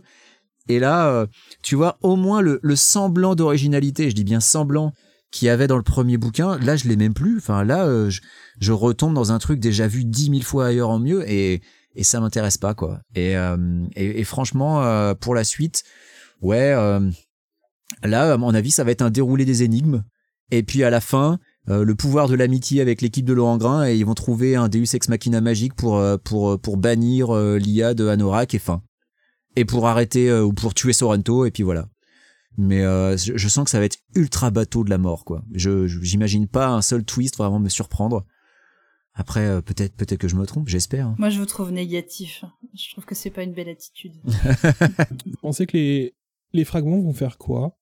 C'est quoi l'objectif des fragments, leur euh, leur ah, finalité? C'est une bonne question. L'âme de la sirène? Moi je pense que c'est littéralement l'âme de Kira qui a été digitalisé euh, par Hallyday et que donc euh, genre Horcrux? Ouais et, genre euh, et genre l'IA veut avoir l'âme de de Kira avec lui pour l'éternité quoi. En gros il veut pécho la meuf. Enfin moi on avait la même la même idée. Ouais bah, moi c'est aussi un truc auquel je pensais c'est que tu vois Ernest Klein c'est pas un mec subtil. Quand un truc s'appelle l'âme de la sirène je pense que c'est vraiment l'âme de la sirène. Je honnêtement hein, tout comme son easter egg c'était vraiment un œuf tu vois. C'est c'est pas un mec à métaphore Ernest Klein. Il te dit quelque chose et le quelque chose c'est vraiment le truc euh, le truc en question. Donc euh, ouais pour moi l'âme de la sirène c'est ça. C'est euh, il a digitalisé, on sait pas trop comment euh, l'âme de, de, Kira, parce qu'elle est morte avant que l'ONI soit développée, si je me souviens bien. Donc, euh, d'une manière ou d'une autre, il a digitalisé son âme et c'est ça, quoi. C'est c'est le seul, c'est la seule explication. Et c'est la raison pour laquelle Ogden Moreau veut pas le récupérer. Ouais, ouais ça bah, Parce que, mine de rien, mine de rien, ça lui volerait sa meuf, quoi. Sa meuf morte. Sa meuf morte. enfin voilà, je, je ne vois pas d'autre. Mais du coup, ça signifierait que ce deuxième cette deuxième quête. Mais c'est ça qui... Oh putain, si c'est ça, si c'est ça. Cette deuxième quête du coup, quel était l'intérêt d'Alidé de l'orchestrer? Son intérêt à lui? Il y en a pas. Je vois un intérêt pour l'IA de l'orchestrer. Mais dans ce cas-là, pourquoi l'IA ne saurait pas où sont les fragments? Enfin, je veux dire... Non, ça n'a aucun sens, putain. tu vois, je réfléchis trop. Je fais l'erreur que n'a pas fait Ernest Klein. Je réfléchis trop. Écoute, C'est peut-être un cadeau pour Hog. Hein, on verra. Ouais, peut-être, peut-être que c'est un cadeau pour Hog. On verra ou quoi. De toute façon, il nous reste, euh, il nous reste plusieurs épisodes hein, pour euh, pour euh, séparer le, le vrai du faux. Alors, écoutez, moi j'ai déjà j'ai déjà dit quelle était la phrase qui m'a le plus énervé. Est-ce qu'on a on a tous dit nos phrases qui nous ont le plus énervé euh, dans ouais, l'affaire moi c'était Oui. pas tant un paragraphe, c'était le fait euh, que à deux reprises euh, des gens risquent de mourir et qui se dit ah non. Et, et qu'il en a rien à Ah, foutre, ouais. non, je- je- Enfin, pas qu'il en ait rien à foutre, mais qu'il remette directement les trucs en ce qui concerne lui. Je lui ai pas fait mes excuses. Bah c'est toujours ça. En fait, il regrette toujours de pas faire les excuses aux gens et ça, ça m'énerve. C'est ça, oui, il, le- il, les tourne euh, personnellement. Euh, et toi, Brice, c'était euh, c'était euh, quelque chose dont on a déjà parlé aussi? Oui, c'était euh, Sorrento Joker avec une arme dans chaque main et un casque de VR sur, euh, sur, sur- sur la tête. Putain, mais ça, rien que d'y repenser, quoi. Rien que d'y repenser, bon sang. Bon, eh bien, écoutez, est-ce qu'on a oublié des choses? Est-ce que tout a été Alors, dit? on Est-ce- peut conclure, si tu veux. Moi, j'ai eu une euh, une réflexion de Pascal Sontag, euh, euh, Smashing Penguin. euh, Sur Twitter un- Non, sur en DM. Ah, en DM. Je lui ai dit bonne année. Alors, voilà. Un des premiers épisodes euh, où on parle, euh, euh, on parle de, du truc de l'accouchement record par Loni. Oui, Euh, il disait bon, je suis 100%, 100% d'accord avec le fait que ça pue, euh, mais en, le, sur le principe, le côté recording de moments vécus, c'est une grosse repompe du film Strange Days. Euh, et je crois pas que vous le citiez, mais moi j'ai pas vu Strange Days, donc j'ai pas le recul nécessaire forcément par rapport à ça. Euh, et il me dit pour le coup, je trouvais ça bien vu. Pour moi, c'était une extrapolation, une version futuriste de ce truc de filmer les accouchements au caméscope dans les années 90. Ça se faisait vachement. Et là, ce que vous décrivez, c'est la même mais avec un casque de VR, donc je trouve pas ça déconnant comme setup pour un truc de SF. Disons que je trouvais ça même tout à fait crédible comme idée. Je suis persuadée que des gens feraient ça. alors, euh, j'ai un... Tu as vu Strange Days, toi? Euh, j'ai vu Strange Days, mais il y a tellement longtemps que honnêtement, je m'en souviens vraiment plus trop. Euh, oui, il y avait bien des gens qui filmaient les accouchements au, ca- au caméscope, mais je pense qu'entre filmer un accouchement et le revivre, Ouais, il y a quand même un gap que je trouve assez compliqué à franchir, hein, personnellement. Ouais, c'est vrai, t'as raison. Ok, ben voilà, c'était juste euh, c'est pour euh, te, te transmettre euh, ce qui m'avait euh, été dit. D'accord, bah écoute, euh, merci, merci à Pascal euh, pour cette euh, pour cette remarque. hein. et c'est vrai qu'elle n'est pas, euh, c'est pas une c'est pas une remarque euh, aberrante. Euh, maintenant, moi, je je, je suis d'accord que il y a quand même, je pense qu'il y a quand même une petite une petite différence, hein, légère, légère. Enfin, tu vois, c'est comme euh, c'est comme euh, regarder un film avec une partouze à 50 et vivre une partouze à 50. Je je pense qu'il y a une petite différence. Après, je n'ai jamais eu la chance de vivre une partouze à 50, donc peut-être qu'en fait, il y en a pas tant que ça, mais euh, il y a un spécialiste en partouze parmi vous qui pourrait nous confirmer ou euh, Non, non, non, ça ira. Non, désolé. non, ça ira. Ok, très bien. Eh bien, écoutez, je pense que là-dessus, on va conclure cet épisode. Alors, on va lire pour le prochain. Alors, j'ai j'ai pas du tout fait mon travail. Je ne sais pas combien on va en lire. On va on va rester sur une cinquantaine de pages. Oui, c'est beaucoup. C'est beaucoup, hein. On va lire Ouais. du chapitre 12 au chapitre 16. Donc 12, 13, 14, 15, 16, 5 chapitres. Ouh là là Mais c'est l'équivalent, c'est de la page 162 à la page euh, 208. Ok. C'est donc 46 pages, donc des chapitres un peu plus courts cette fois-ci, qui, je l'espère, seront aussi incroyables que le chapitre 9. Ce chapitre 9, il, ça a quand même été une pierre angulaire hein, dans ce bouquin. Je pense que moi, c'est vraiment le moment où, euh, où je me suis dit, putain, ah quand même, on a... On, on fait quand même du beau travail. Hein. Ce, ce podcast, euh, quand même, si ce podcast existe pour ce chapitre-là, c'est pour des chapitres comme ça que j'ai créé ce, podcast. Oh merde, je, Donc- je, je viens de lire un truc. On va s'amuser. Très bien, donc du chapitre 12 au chapitre 16, euh, on se retrouve eh ben, dans 15 jours. D'ici là, bon courage, euh, essayez de déconnecter vos ONI et euh, on se retrouve en essayant, bah, une fois de plus, de trouver la réponse euh, à cette question. C'était la moto de, de qui déjà? C'est la moto de Canada dans Akira. C'est un skin original placé sur une moto de base. À bientôt, ciao Ciao. Salut